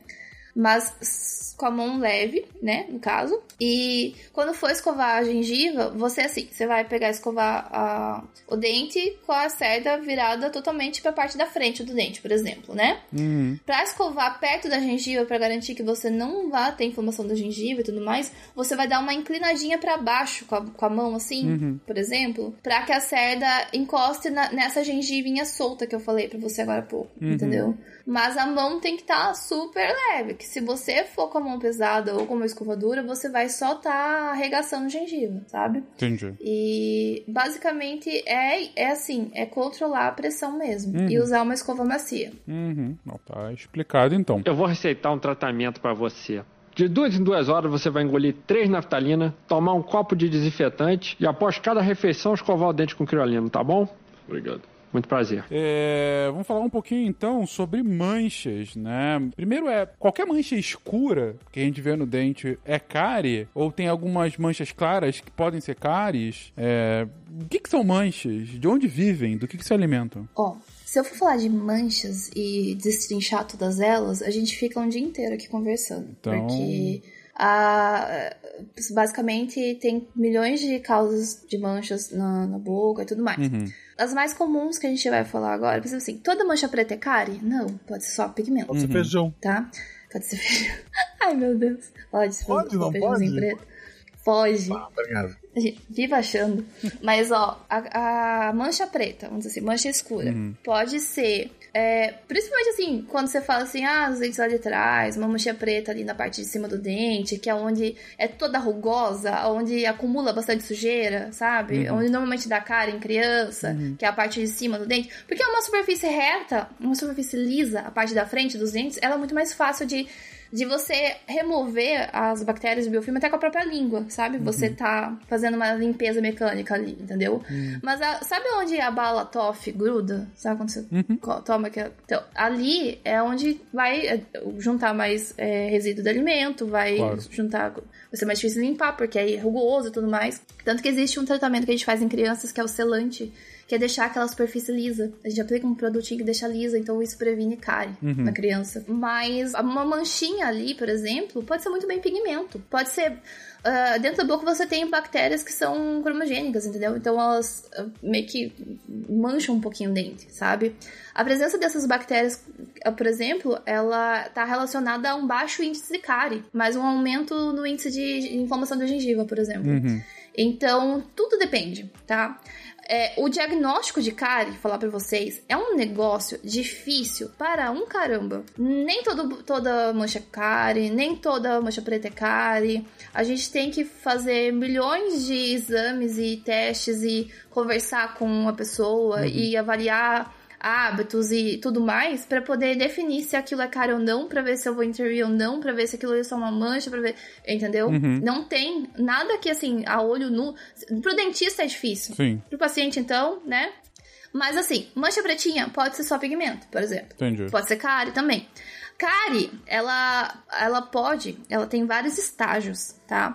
Primeiro estágio da Clare, ela ocorre uma desmineralização, uma perda da mineral que tá na superfície do dente. Então o dente fica meio poroso, Tá. sabe?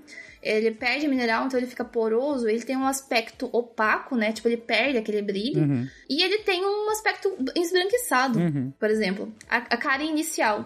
Então, às vezes, ah, você leva a pessoa, uma criança principalmente, você leva a criança pro dentista e o dentista, meu Deus, ela tá cheia de cárie.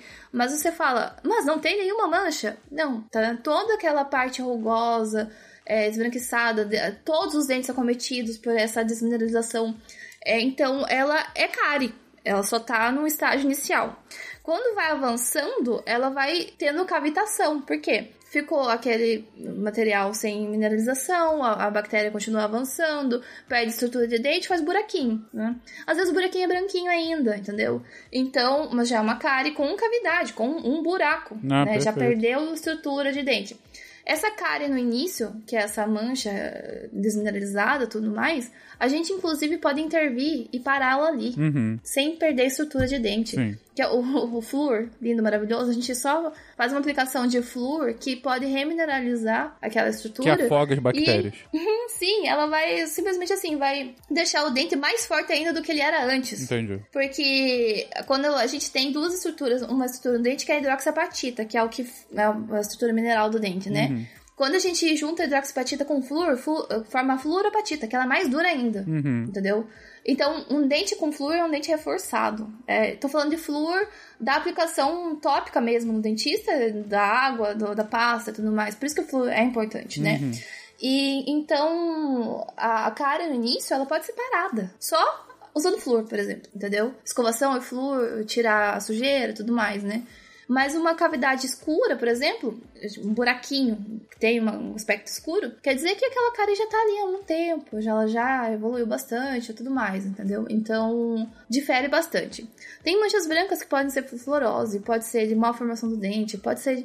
Tem, assim, milhões de causas pra gente tá citando. Então, é difícil. Até pro dentista, às vezes, definir a causa daquela mancha. Uhum. Então, tudo depende, Uhum. tá? Que, infelizmente, quando se trata disso, a gente só fala, "Ah, procura seu É, dentista. n- porque não tem como você saber de casa, esse que é o ponto, né? Realmente. Não tem. Beleza. E, bom, falar de mancha não pode deixar de falar de café, né? É, Uhum. Que acaba muitas vezes causando. Mas é verdade que o café tende a escurecer os dentes? Café e qualquer alimento pigmentado, Uhum. tá? Tudo que tiver pigmentação, ele vai vai tender a escurecer. Tudo vai depender do seu dente. Tem pessoas que escurecem mais rápido, tem pessoas que têm tendência a ter os dentes mais brancos. Uhum. Tudo vai depender. Mas o molho vermelho, Coca-Cola, chocolate, vinho, Uhum. tudo isso ele pode favorecer, por exemplo, ao escurecimento dos dentes. Pirulito que pinta a língua. Daí vai ficar colorido. Mas o, o café, é porque a gente tem uma ingestão em maior frequência. Ah, cigarro também. Uhum. É, Faz bastante. Bom, mas cigarro, dente é o, é o menor dos problemas, né? Se você fuma. Sabia que não? Não, digo. tem- é, é um problema. Câncer bucal. Sim, sim, sim. Entendo. É. entendo. Câncer bucal, é, doenças periodontais. é, você que fuma, digamos assim que quando você tem doença periodontal, que é a inflamação da gengiva e do osso ali da, né, do seu dente, é, o cigarro ele inibe a proteção do seu organismo e aumenta o fator patogênico das bactérias. Sim. Ou seja, é como se você, tipo, você sabotasse o seu exército e desse as armas pro ex- exército inimigo Eita, sabe? porra. Cigarro é tenso. Além de câncer bucal, etc. né? E- Mas to- tudo isso aí causa pigmentação dos dentes, sim. Entendi. Forma de clarear, Uhum. às vezes com uma limpeza bem dada, Uhum. né? tipo aquela profilaxia do de- dentista já resolve. Uhum. Às vezes é necessário clareamento no dentista. Uhum, perfeito. E, e- mas tem alguma forma de prevenir? É, digo, eu sei que eu tomo muito café. É a vida, a vida das pessoas às vezes é café o tempo todo. Mas eu, eu posso de alguma forma evitar esse, esse escurecimento ou, ou é inevitável pela quantidade de café que eu tomo? Põe- Põe leite que o dente cresce. velho. Pior que tudo depende. Tudo né? depende. O quanto é esse muito café, do, do quanto teu dente vai pigmentar. Entendi. É, escovar com mais frequência talvez ajude, Uhum. no caso, né? Tomar de canudinho, talvez. To- Então, Não, tomar de não, canudinho ajudaria? Se você jogar teu café direto pra tua garganta com canudinho, sim. Sim. Se você. Mas invariavelmente vai ter um contato ali com a superfície do dente, então não tem. É mais, é mais assim, questão de, tipo, tudo que tiver em contato com a cavidade bucal vai acabar manchando um pouco. Entendi, entendi. Então, beleza. Você, então, viciado em café, veja aí canudo pro seu café. Uma coisa super normal. e aí, voltando aqui à, à questão de, de clareamento, você já foi muito taxativa. Acho que ficou clara a mensagem. É, não tentem clarear de casa, né? É, É. Vai para um, pra um profissional que a gente sabe o que tá fazendo e que a gente sabe como contornar qualquer tipo de consequência não desejada, né? Como, por exemplo, sensibilidade. Você falou que, que dá pra, é, é, é, ir controlando com o profissional. Mas esse clareamento, mesmo com o profissional, pode fazer algum tipo de problema a longo prazo? Ou com bom cuidado, não? Pode ficar tranquilo? Não, com bom cuidado não. Se for feito por um profissional que seja responsável, né? Uhum. É, se for feito dentro de todas as medidas que tem que ser feito, porque não sei se vocês já viram clareamento, mas tem toda uma parafernália. A gente, tipo, afasta bem a boca, né? Coloca aquele afastador, a pessoa fica com a boca aberta. Sim. A gente faz toda a proteção da gengiva com um- uma barreira que é polimerizada. Ela, a gente aplica ela molinha, daí ela fica dura. A gente simplesmente isola todos os dentes de qualquer contato com mucosa, com tecido da cavidade oral, que não seja dente. Uhum. Porque é, eles. O, o, o peróxido de hidrogênio, ou sei lá, o material que você for usar, ele é, ele é prejudicial à mucosa, tá? É, ele tem, também tem potencial cancerígeno, então o, den- o clareamento no consultório ele é feito com muito cuidado, né, com muita precaução, para que não dê nenhum problema mesmo, para que não, não queima a tua gengiva, para que não cause nenhuma queimadura ou necrose a gengiva porque foi um, clara, um clareador ali e tudo mais. É super seguro mesmo ser feito em consultório. Quando é caseiro, que é o dentista que faz a modelinha que você usa em casa, a concentração dele é menor, por isso que você fica meses usando, né? Ou semanas, né? Tipo, depende do, do quanto que precisa clarear. A concentração é menor, então por isso que tudo bem você engole um pouquinho, tá tudo bem, tá controlado. Contanto que seja super, supervisionado pelo dentista, né?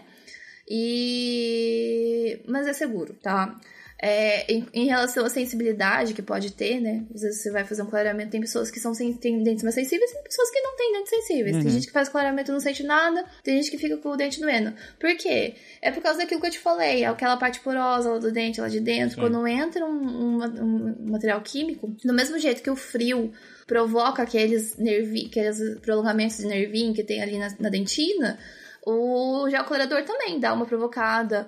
O material que a gente usa para restaurar, ele dá uma provocada também. O que eu disse provocada? Ele dá uma irritada, Uhum. né, na, no- na polpa do dente. Sim. Então você pode ter sensibilidade, tá? Mas é uma sensibilidade que passa, uma sensibilidade que clareou, vai ter uma sensibilidade no dia e depois vai passar. Entendi. Ou então você toma um remédio para dor para aguentar, ou o dentista usa algum dessensibilizante que existe, né? Que você pode comprar para aplicar na, na consulta. Uhum. Então, é mais é procurar um profissional e fazer com todos os cuidados possíveis. Uhum, perfeitamente.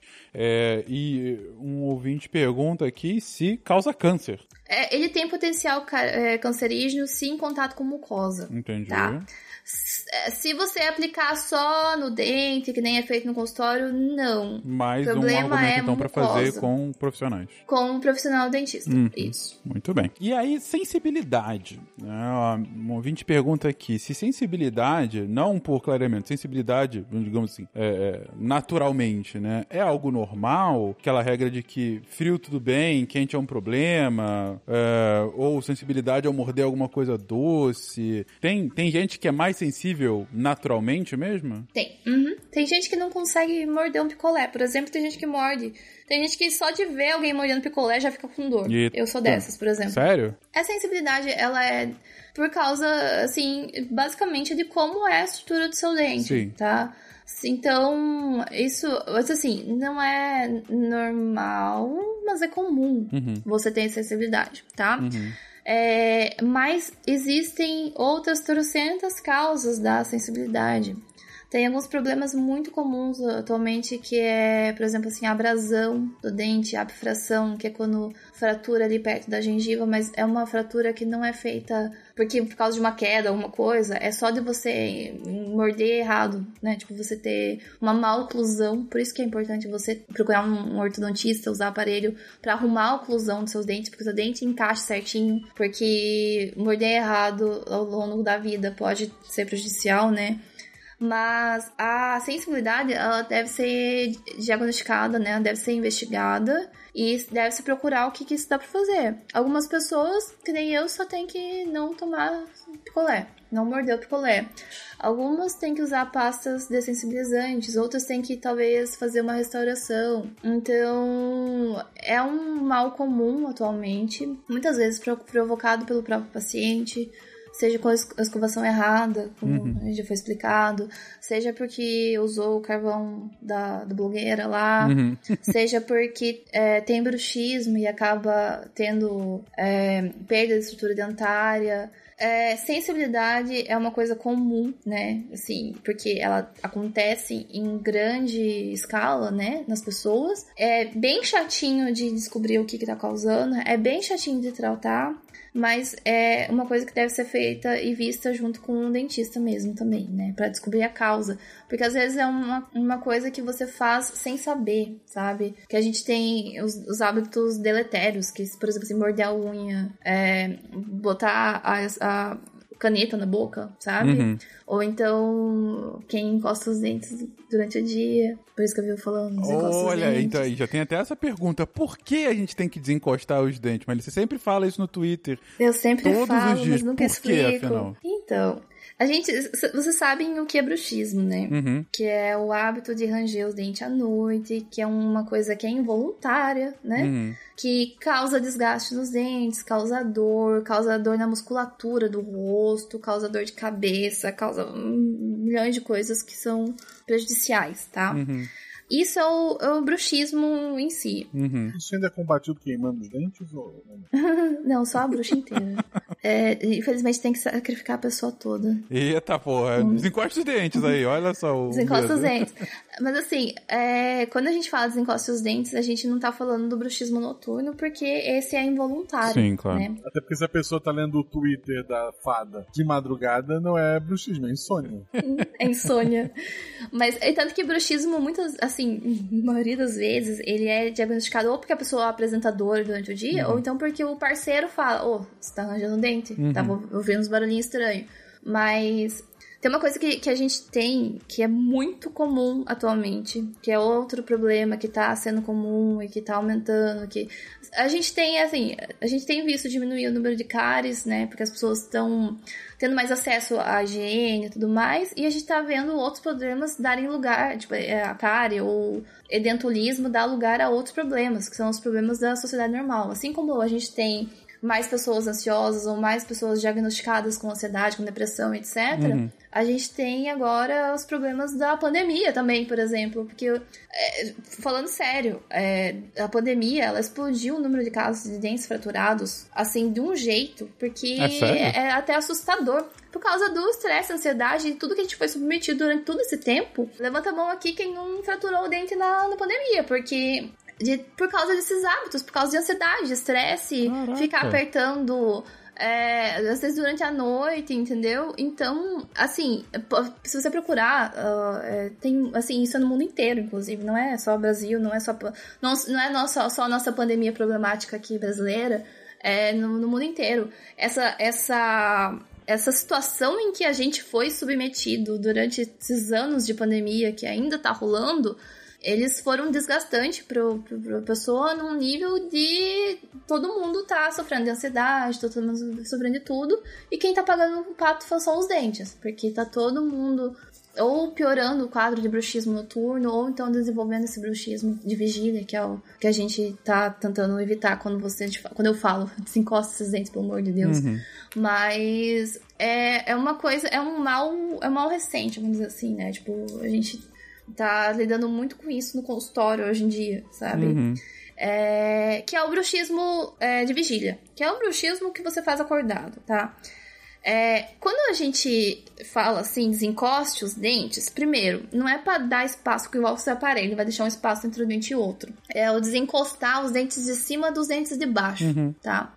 Ah, o teu corpo, ele tem uma, uma posição que é chamada posição de repouso, que é quando você tá relaxado, sabe? Você tá na posição correta ali, postura linda, sabe aquela postura que a gente não tá agora, no caso, né? Mas assim, quando você. Tanto que eu sempre falo assim, ó, respira fundo aí e expira. Quando você terminar de expirar, você vai ver, se você tiver com o rosto relaxado, musculatura relaxada, o ombro relaxado, né? Fazer esse exercício você vai ver que os seus dentes não encostam. Os de cima não encostam nos de baixo, se você tá numa posição relaxada, uhum. uma posição de repouso, tá?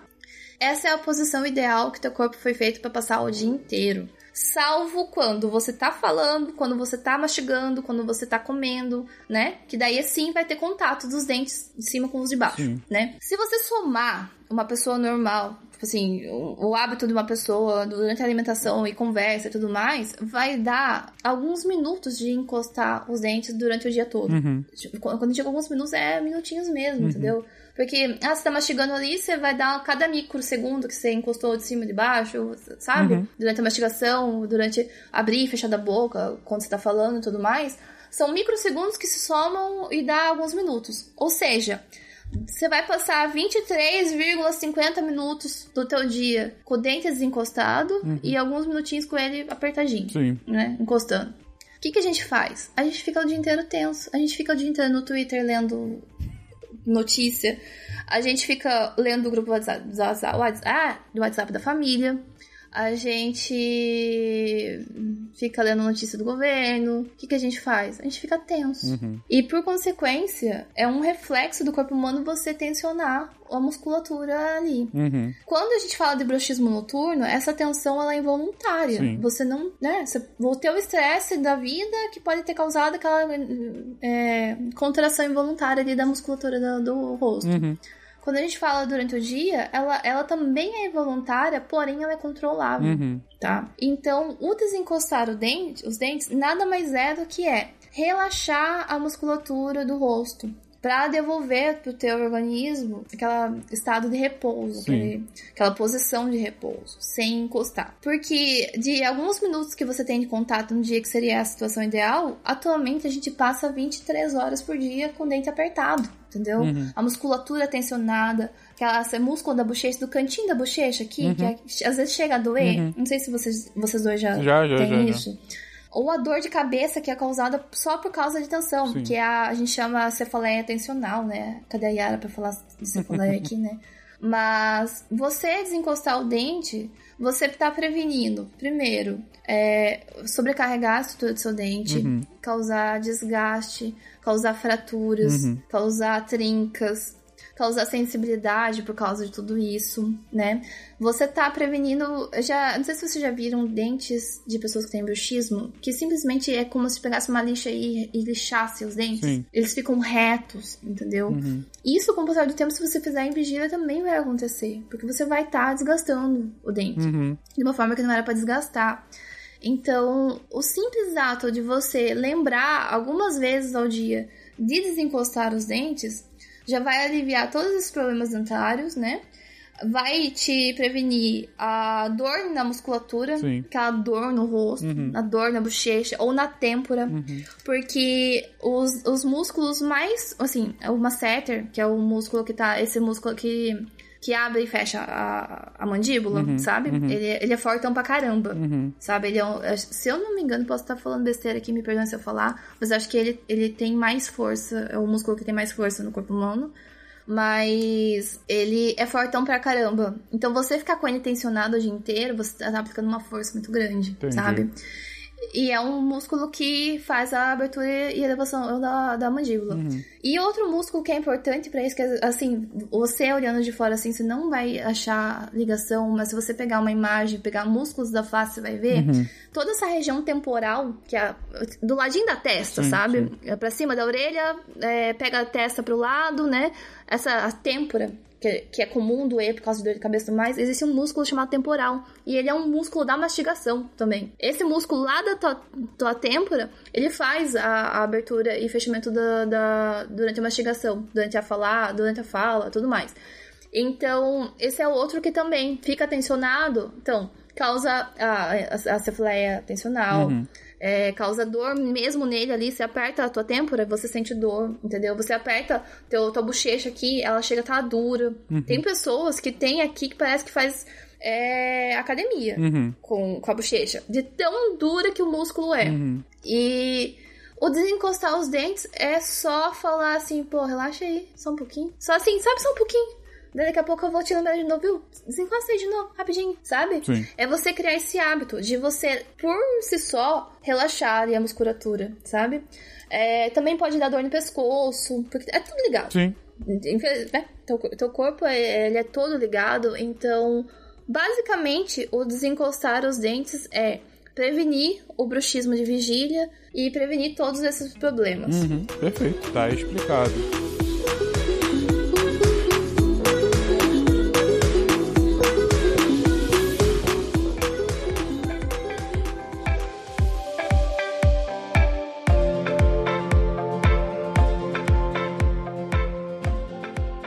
Aí você trouxe um assunto interessante, que é essa questão cíclica, geracional quase, né, de problemas. Você falou, não, agora aqui na pandemia a gente viu muita gente com dentes mais trincados e tal, por conta desse nervosismo. É, e além desse, que, enfim, tá excepcionalmente aguçado por conta do momento que a gente está vivendo, tem algum problema que você consegue já ver no consultório ou ver na literatura que tem piorado nas últimas gerações? Talvez própria cárie por maior maior consumo de açúcar ou coisa assim? Curiosamente, a Karen não. Uhum. Porque assim, por mais que a gente esteja utilizando alimentos super palatáveis, baseados em açúcar, carboidrato e tudo mais, a Karen, ela, eu posso estar errada, porque a gente mede isso em forma de pesquisa de comunidade, né? A gente não mede isso só no consultório. Sim. Eu tenho que, quando, quando eu vou falar em, em, nesses valores, eu tenho que considerar todas as situações, uhum. né? Desde a pessoa que não tem escova de dente até a pessoa que vai no consultório cada seis meses, entendeu? Mas a Karen, assim, só assim, ela ainda não tá num valor que seja ideal, né? Tipo assim, a gente não atingiu as metas ainda de levar a saúde bucal para todo mundo. Porém, se você pegar uma população hum, classe média ou até classe baixa, mas que tenha acesso a postinho, que tem acesso a, a, clínicas mais populares e tudo mais, a cara ela não é tão mais comum, né? Ela tá sendo mais controlada, ela ainda é tem muita presença de cara, tem muito isso, mas assim, é, falando de números específicos, assim, não sei dizer, mas ela, ela meio que tá estagnado, uhum. vamos dizer assim. É, falando de SB Brasil, que é, é uma pesquisa que foi feita no Brasil todo, ela foi repetida há alguns anos. Se a gente pega o SP Brasil 2000 com 2010, a gente mandou bem pra caramba, sabe? Tipo, no, no quesito assim, melhorar os índices. A gente segue o índice lá da OMS, que são, tipo, é, metas. Né, as metas da OMS. Uhum. É, então, é diminuir o número de cáries, é, pacientes adultos chegarem com mais dentes até a vida adulta, né? No caso. É, diminuir o, o índice de edentulismo, que é pessoas perderem os dentes e tudo mais. Depois de 2010, a gente teve outros e tudo mais, a gente mandou meio mal, vamos dizer assim. Uhum. Então, tudo a ver com políticas públicas, né? Uhum. Não, tudo deu uma desandada legal. Uhum, não. Mas, falando assim, o que que é comum, o que que são coisas novas pra gente no consultório, né? E agora estamos pegando aqui mais a população que tem acesso a claro, dentista claro, particular claro. e tudo mais a gente tá vendo muito bruxismo, uhum. tá? A gente tá vendo muito é, desgaste, muita fratura, muito é, é, desmineralização por causa de hábitos parafuncionais ou é, foi o que eu te expliquei. É uhum. É usar clareadores caseiros, sim, é sim, você sim. escovar muito, muito mal e tudo mais. Mas isso é muito, é muito difícil você taxar assim, porque as pessoas estão chegando na vida adulta com mais dentes do que antigamente. Uhum.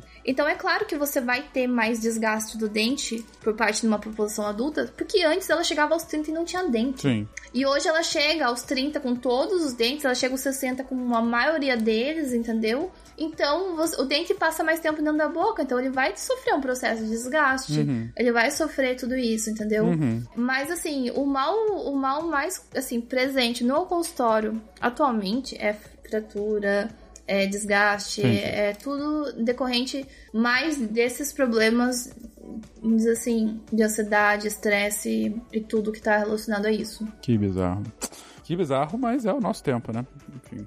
É, é, a gente lida com o que a gente tá, tá vivendo, é, né, não, no caso. Com certeza. E tudo isso tem reflexo num lugar, tipo assim, você vai ver que tem um reflexo num lugar que você nem imaginava, né? Uhum, com certeza. Você vê que tô muito ansioso e de repente tô com um problema no dente, né? É, é bem, bem bizarro. E além de desencostar os dentes, tem alguma coisa para fazer para é, evitar ou para tratar o bruxismo, além, claro, de ir num profissional? Tem um ouvinte que coloca aqui que, é, que ouviu dizer que é possível, inclusive, colocar botox para controlar é, bruxismo bruxismo. É, é possível? O, bru o, bruxismo, ele depende. O bruxismo a gente tem que identificar o que, que tá causando ele, tentar, porque ainda assim já é difícil de, de diagnosticar, né? Existem as plaquinhas que você usa durante a noite para proteger o teu dente, para evitar que você sinta dor, né?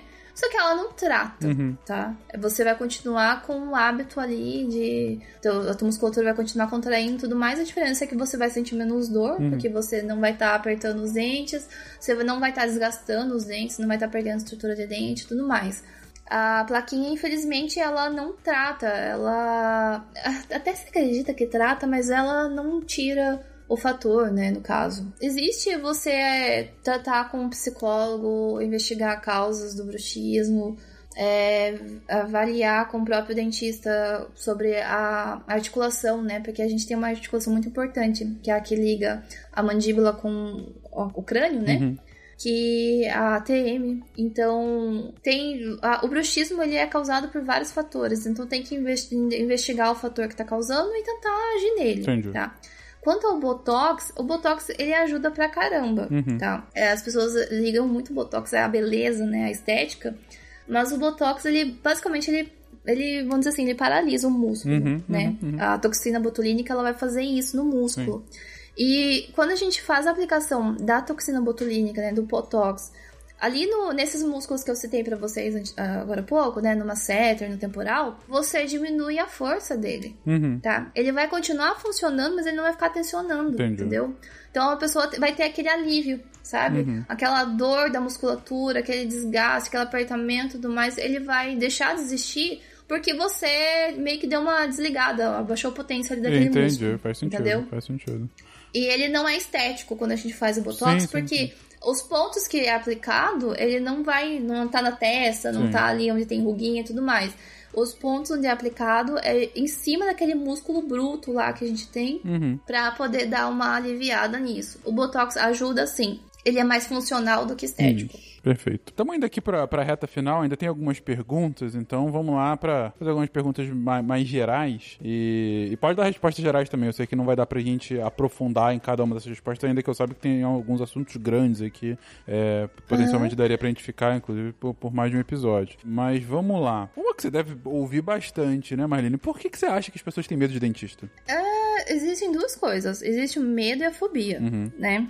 Fobia é fobia, não tem o que fazer, Sim. tá? Então, fobia de palhaço, hum, você vai tratar a fobia e é isso, uhum. né? Procurar um psicólogo e tudo mais. Medo é associado ao desconforto, associado a uma imagem que você tinha antigamente dos dentistas, porque mudou pra caramba, né? Uhum. A abordagem de dentistas mais antigos com o que a gente tem atualmente. Uhum. Realmente era, era meio estranho mesmo como as pessoas eram tratadas antigamente. Uhum tudo era extraído basicamente na paulada mesmo, uhum. anestesia às vezes não funcionava. Desenho infantil também, né? Eu lembro que de... desenho infantil. Desenho infantil antigamente retratava o dentista como o monstro. Um torturador. É, um torturador. Tá? Ou você pega o pai do Willy Wonka, dentista, né? o é bizarro a, a, imagem que se que passa dele, né? Tipo, você não vai comer doce, sabe? Tipo, você... Não que a imagem do William é. Wonka seja uma boa imagem também. É, você tem um ponto. Mas é, é mais uma percepção de carregar um estigma, Uhum. tá? Inclusive tem uma pergunta aqui que vai um pouquinho nesse estigma, né? E se aquele instrumento de tortura, broquinha, que todo mundo odeia, deveria doer mesmo, ou se isso é sinal de um profissional sem preocupação com o paciente que não quer gastar com anestesia. Sim, isso é um pedido de socorro. É o que ela coloca entre parênteses. Ai, coitado. Sim, é, esse estigma ele tá bem. Ele tá bem enraizado na nossa profissão, infelizmente. Eu pago muito pato por isso, não vou dizer que não, porque eu brigo com isso na internet a vida inteira, vocês me conhecem, Sim. né, também. Quem chega pra mim falando que dentista aturador vai, vai, vai, vai ouvir. Mas, infelizmente, é um estigma, tá? Se o teu dentista é estranho, te trata mal, troca de dentista. Simples. Que tal? Vale pra qualquer relacionamento. gente. Exatamente. Vale pra tudo na vida, sabe? Tipo, é, meu dentista é, não me explica as coisas. Troca. E eu não tô. Eu, vou falar aqui, a, o odonto é uma classe bem desunida, né? Dizer assim. É, mas eu não tô aqui falando mal, não. Eu tô falando basicamente pra você, assim, as pessoas têm um, um problema, é que elas odeiam dentistas, mas elas se apegam a dentistas estranhos, sabe? Elas não procuram dentistas que, que, que vão ter um tratamento humanizado, sabe? Que vão ir pesquisar o teu problema de verdade. Que não vão te tratar só pra tirar a cara e tacar uma massinha. Que vão atrás de tudo ali. Cara, no consultório, eu consigo, por exemplo, assim, diagnosticar se a pessoa tem diabetes, se ela tem problema na coluna.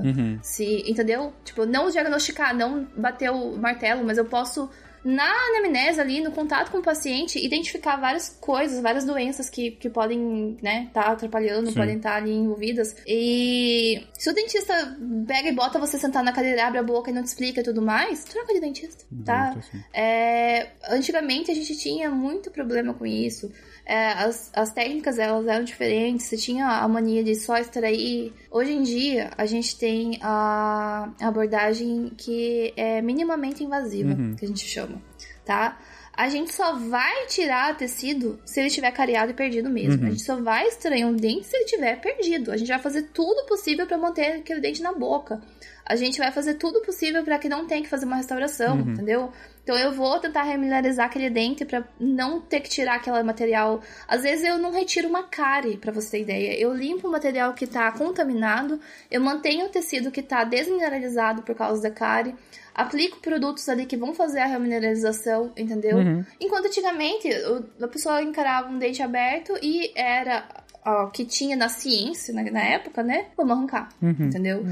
É, mas isso antigamente mesmo, tá? Se hoje em dia ainda existe, é, essa pessoa precisa se, se atualizar, ela precisa, assim como o médico precisa, assim como o nutricionista precisa, entendeu? Então é, é mais você procurar um, um profissional que te agrade, que te trate como pessoa, te trate como um humano. E eu tô falando isso pra todas as áreas da saúde, pra tudo, tá? Excelente. Então, é, é realmente é um estigma.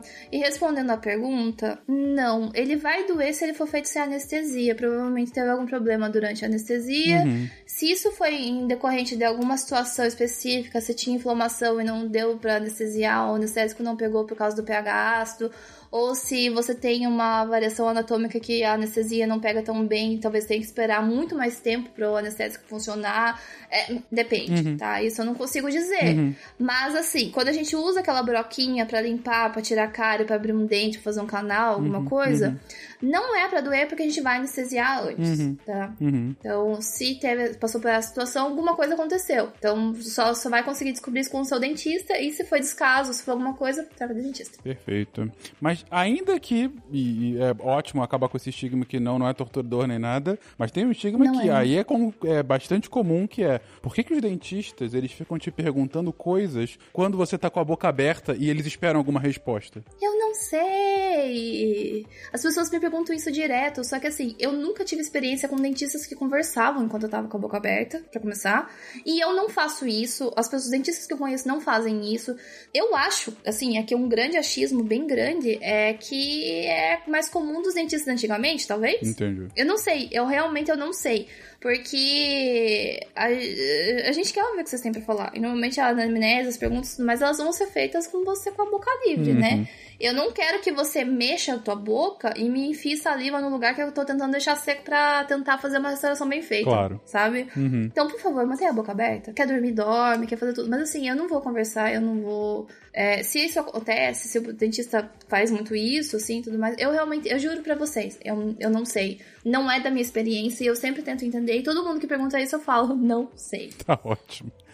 É, então, perguntinhas aqui mais diretas. Como tirar a manchinha da cola, que- daquela colinha que fica no aparelho? Pra começar, que eu vou começar chamando a tua atenção, que se você tá com a colinha do teu aparelho, é porque você tirou o aparelho sozinho. Olha só. Se você tirou o aparelho sozinho, você fez muito errado. Shame tá? on you. Shame on you. Mas só o dentista com buraquinha, tá? Porque a colinha, ela é resina. É o mesmo material que usa pra fazer restauração, que usa pra fazer tudo mais. Uhum. Ela é co- com um sistema adesivo que usa ácido, primer, adesivo e tudo mais pra colar no seu dente e ele não descola. Uhum. Pode correr de descolar? Pode, né? Bra- Bracket solta às vezes, solta.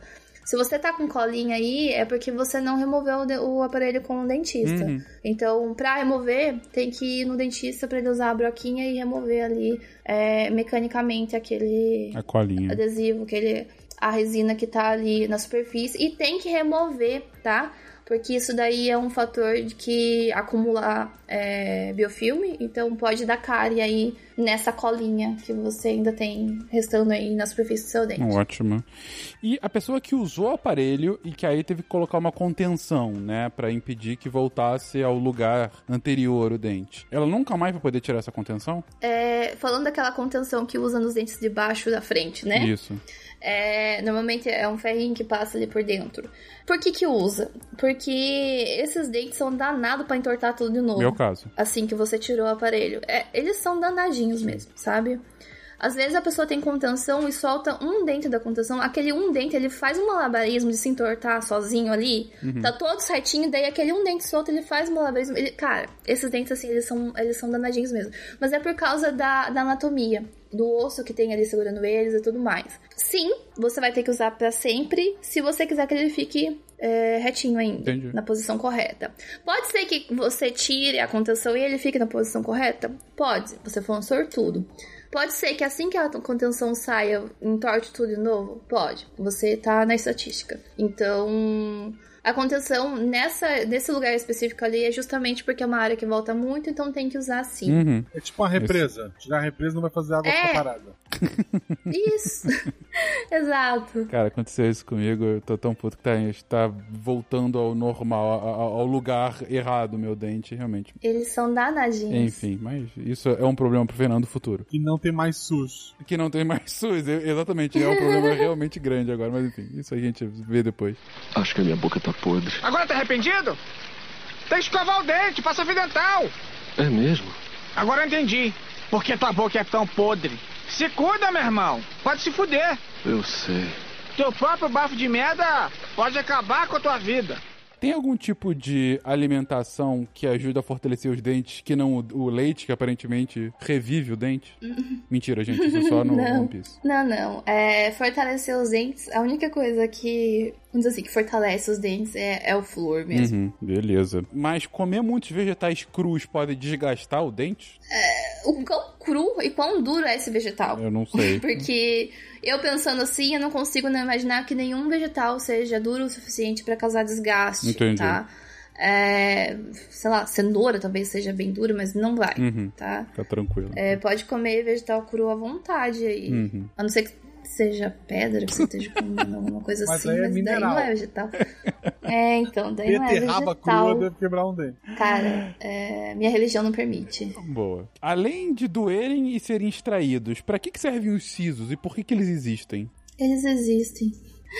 Ai, eu- eu- honestamente eu não sei, tá? Acho que se alguém sabe me ajuda também, mas assim, é uma coisa assim que eles, o dente do siso, ele é uma caixinha de surpresa. Algumas pessoas têm, outras não, Uhum. né?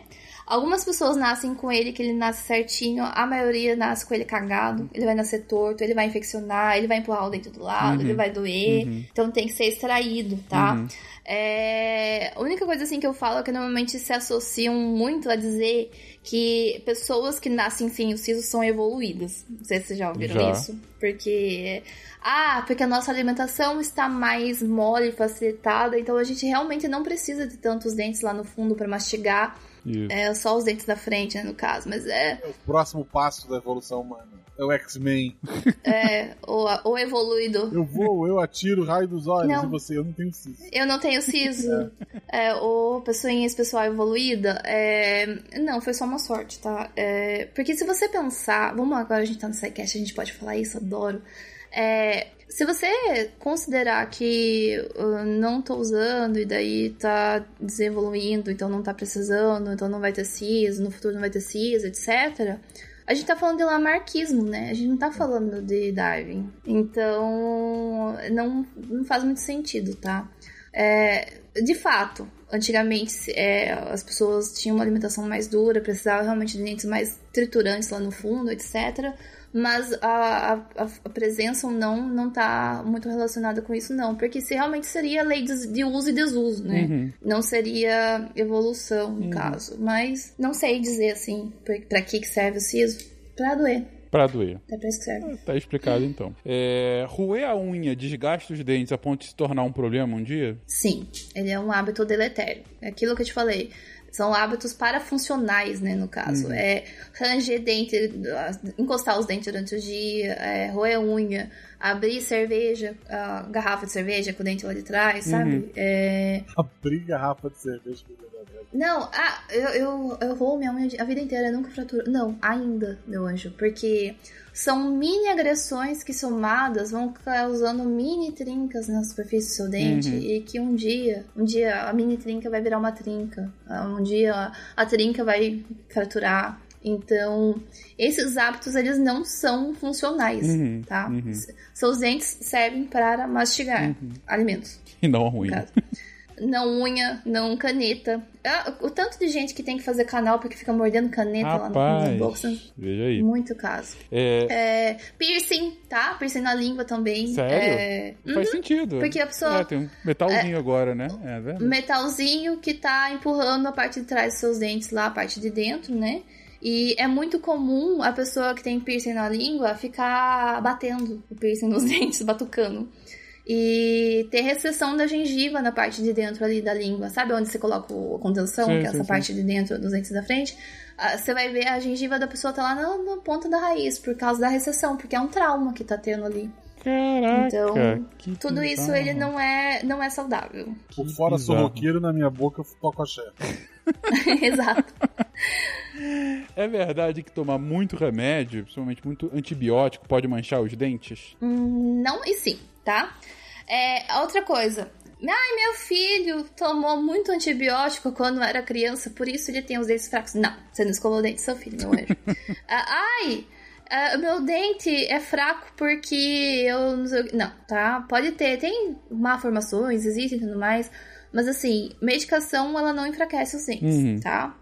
Existe um antibiótico que ele é, ele é associado com o manchamento dos dentes, que é a tetraciclina, mas ela nem é utilizada atualmente. Se, se é prescrita, eu nem sei. Uhum. Acho que os médicos vão saber dizer melhor que eu, mas é, ela é a única que é associada a manchamento, manchamento escuro dos dentes. É realmente bem, bem. Não é muito bonito de se ver assim, é difícil de se tratar também, manchamento por tetraciclina. Mas é mito, Uhum. tá? Qual a relação entre endocardite e higiene bucal? Ou não tem? Isso é um mito? Existe, ela é muito recorrente. A gente tem protocolos específicos para as pessoas que são é, hum, é, propensas a desenvolver endocardite, né? Pessoas que já têm um problema no coração, alguma coisa. Uhum. Endocardite é a presença de bactérias no, no tecido do, do coração, Sim. né? Então é, é a infecção do coração. é uma infecção assim. no endocárdio, né? Isso. Só que uma coisa que a gente tem que sempre lembrar é que os seus dentes, a sua boca, tá dentro do teu corpo. Sim. Então, o corpo, a boca, ela faz parte da saúde do, do corpo inteiro, Sim. tá?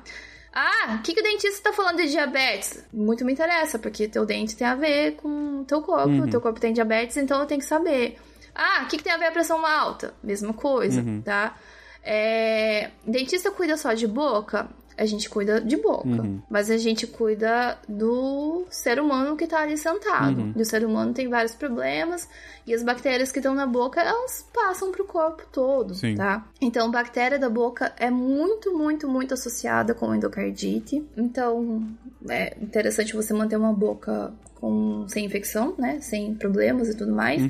E ó, a, título, a título de curiosidade também, por exemplo, é, patógenos das bactérias da boca podem é, fazer o, o- uma criança nascer mais cedo, por exemplo. Uhum. Ter um parto prematuro por causa de patógenos da boca, Uhum. entendeu? Então, tudo tá relacionado, tudo tá ligado, tá? A tua saúde em geral, ela tem a ver com a tua saúde bucal, tua saúde bucal tem a ver com a tua saúde geral. Uhum. Então, tem a ver e não é mito. Não, excelente saber. E pra acabar, uma que eu achei bizarra, mas enfim, tem que colocar. Por que morder papel alumínio em cima de obturação da choque? Por favor, não morda papel alumínio. É, mas o que que acontece? Ou, ou então, assim, não precisa nem morder o papel alumínio. Se você tiver uma restauração metálica num dente de cima e num dente de baixo e eles se encostarem, Uhum. Você pode causar, vai causar, né? Pode causar o que a gente chama de choque gal- galvânico, tá? Hum, Que é, é, é um metal encostar no outro, Entendi. tá? Por isso que fala, ah, morder papel alumínio, porque você vai encostar. Isso só vale para restaurações metálicas, Sim. Uhum. aquelas de amálgama, né? E basicamente é isso, Uhum. tá? Então, a gente evita, a gente tem que investigar, por exemplo, a nunca fazer, por exemplo, uma restauração metálica em cima e embaixo se batendo, por Claro, exemplo. claro. Porque a pessoa vai sofrer com isso ah, aleatoriamente, assim, durante a vida. E não é muito bom comer papel alumínio, né? Então, Evite com ou sem aparelho, né? come chocolate. É verdade.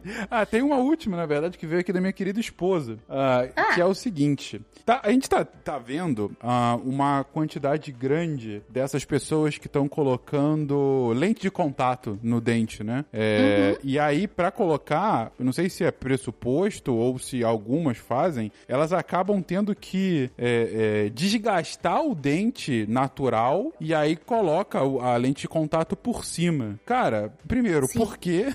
E segundo, isso pode dar algum problema pra elas no longo prazo? Porque a gente tá vendo na internet tá uma penca de gente fazendo isso. Ai, ai. Vamos lá. É, existem duas coisas, é, nomenclaturas de coisas que são parecidas, porém são diferentes, né?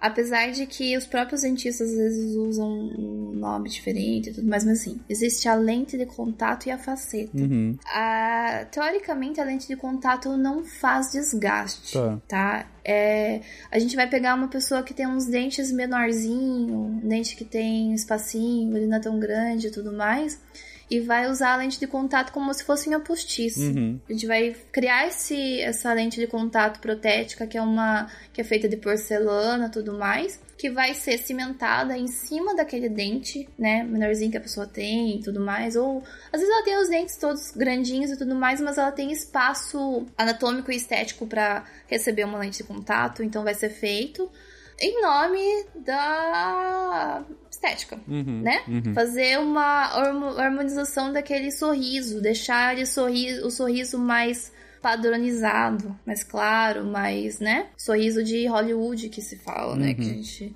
sorriso de, de artista e tudo mais. E existe a faceta. A faceta, ela também é como se fosse uma unha postiça, só que você vai desgastar a superfície do dente pra enfiar ela ali e caber, Uhum. né? Eu- conversei com vocês a noite toda, assim, e agora a gente falou bastante. Por favor, não desgaste os seus dentes. Por favor, não use carvão ativado. Não faça isso. Sim. Daí eu vou falar assim, vá no dentista e desgaste com uma broca, É. né? É um risco que você vai estar se expondo. Você tá realmente perdendo estrutura anatômica saudável de um dente. Você tá perdendo o esmalte daquele dente. Uma vez que você fez, você vai passar o resto da vida com aquilo Uhum. né? É uma escolha que você tá fazendo, Uhum. sabe? Então, não é reversível. Esmalte não cresce, Sim. dentina não cresce, sabe? Uhum. É basicamente assim. Uhum. É indicado quando a perda estética é muito grande, ou quando é um desejo da pessoa. Aí é critério da pessoa mesmo, Sim. tá? Mas a pergunta era se Ah, se... se, se tem como reverter. Não, a pergunta era. que A primeira que é é? por quê? Ah, mas, Fala aí, né? mas Fala aí sobre isso. É, Por quê? exatamente. Porque as pessoas querem ter sorrisos bonitos padronizados, né? Raramente a faceta é feita por função. É, por função mesmo. É, não, é, a indignação mais é. A gente tá vendo pessoas com dentes saudáveis fazendo isso, Uai. entendeu? Então, assim. É, você pensa assim, você pode fazer isso com resina, muitos dos casos. Não sei que realmente não haja espaço e tudo mais. Você pode fazer isso com resina em cima do dente, sabe? Você pode pôr lente de contato que não desgaste. É claro, cada caso é um caso. Eu tenho mestrado em dentística, que é da parte de estética e tudo mais, mas eu tenho ressalvas muito grandes e cada indicação é uma indicação, tá? Quando a gente faz uma fórmula pra tratar todo mundo igual e deixar todo mundo igual, alguma coisa tá errado, porque cada corpo é um corpo, cada organismo é um organismo, cada anatomia é uma anatomia, e tudo isso tem que ser levado em conta, Claro. né? claro. Então, tem como fazer sem desgastar, na maioria dos casos. Tem, te- é, tem como clarear teu dente com clareamento e não ter que ter faceta para deixar eles brancos.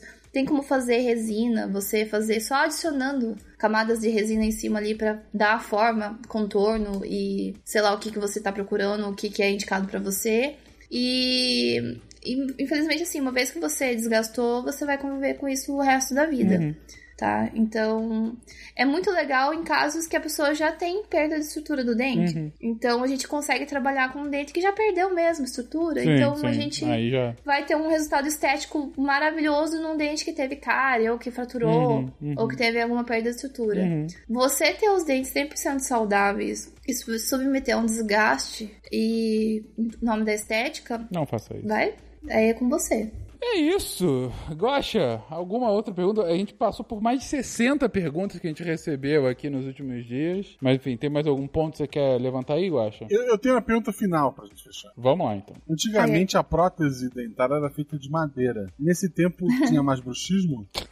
Porque a madeira, assim como a bruxa e os patos, flutuam. Hum, hum. É uma piada de Monty Python. Você me bugou um pouco agora. Eu sou cringe.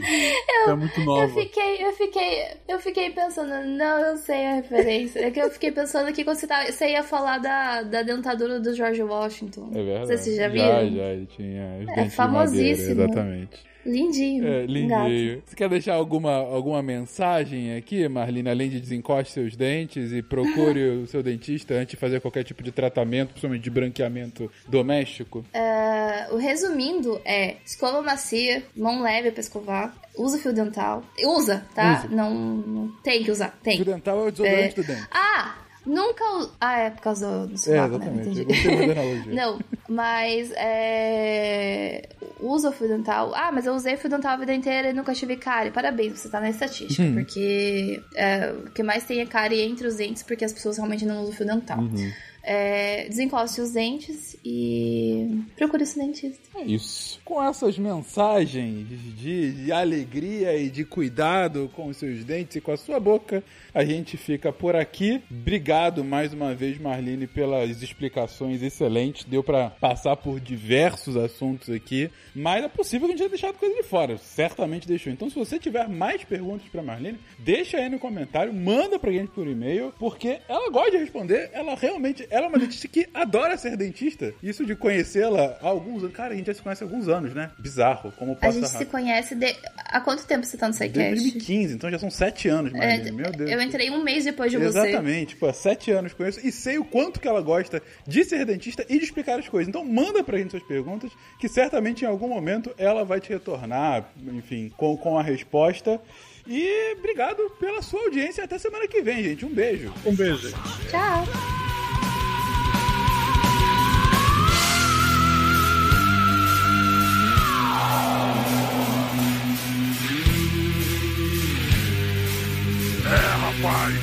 Você tem 10 cáries e 3 dentes. Vamos fazer canal.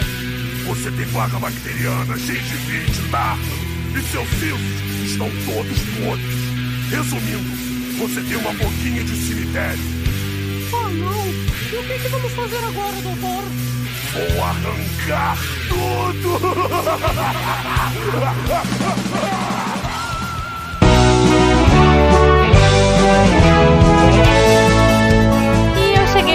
final só para dar aqueles recadinhos marotos, agradecer a todos vocês, nossos patronos que fazem a ciência divertida, que a partir de um real pelo PicPay Padrinho ou Patreon ajudam a gente e ajudam o projeto a continuar. Eu gostaria de dizer que se vocês quiserem trocar ideia com a gente naquele Fala Que Eu Discuto, é no contato arroba Se for pelas redes sociais, arroba Portal Deviante no Twitter e no Instagram. E, claro, o jeito que a gente mais gosta é aqui pelo post mesmo. Você clica no site do Deviante, entra no episódio de hoje, rola até o final lá e coloca o seu GIF, sua dúvida, sua sugestão e a gente vai uh, trocar ideia com você, tá bom? Os participantes estão sempre de olho aí para interagir. Eu queria agradecer também ao Cambly que uh, apoia a gente também, que tá aqui agora nesse novo formato. Eu espero que vocês gostem. A gente tá fazendo com muito carinho. Eu e a Debbie agora nós estamos nos revezando aí. Eu tô achando uma experiência muito divertida, muito gostosa. Espero que vocês gostem também e que isso inspire vocês a, quem sabe, trocar ideia aí com os professores que a gente tá falando. E se a gente tá recomendando, gente, é porque eles são gente boa, eles são divertidos e vocês vão adorar conhecer, tá? então, espero que vocês tenham um ótimo final de semana. Vamos ficar com os textos da semana. Beijo para vocês. Tchau. Atenção para o informe semanal dos textos da semana.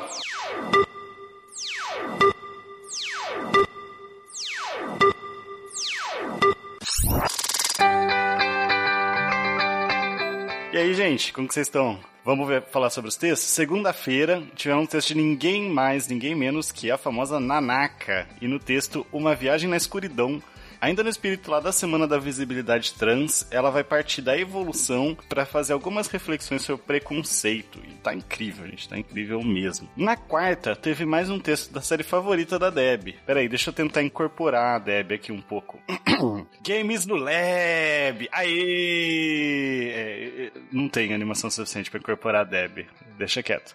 Mas é isso aí, o Augusto César brindou a gente com mais um Games no Lab. Subir pelas paredes, forças de Vanderwals, Vanderwals, Vanderwals, línguas pegajosas e ops, meu rabo caiu. No texto ele usa o jogo Gex, do antigo e não tão conhecido console 3DO, para falar um pouco sobre lagartixas e a biologia, a física em torno delas. Eu confesso que eu não conhecia a Gex e já tô doido para jogar deu o texto lá para aprender mais e partiu jogar Gex. Fechando a semana, na sexta, tá saindo um texto do Juliano Froder, Pulmão, Coração e Poluição, em que ele vai explicar como a poluição, cigarros e até os vapes que estão surgindo aí afetam a nossa saúde. Esses textos e muito mais você encontra em www.deviante.com.br. Você também pode se tornar uma redatora deviante. Mande um e-mail para contato@scicast.com.br. Eu sou André Trapani, escalando paredes na escuridão de uma cidade poluída para alcançar o interruptor que apaga a luz da Torre Deviante. Este programa foi produzido por Mentes Deviantes. deviante.com.br. Este programa foi editado por Tapcast. Edições e produções de podcast.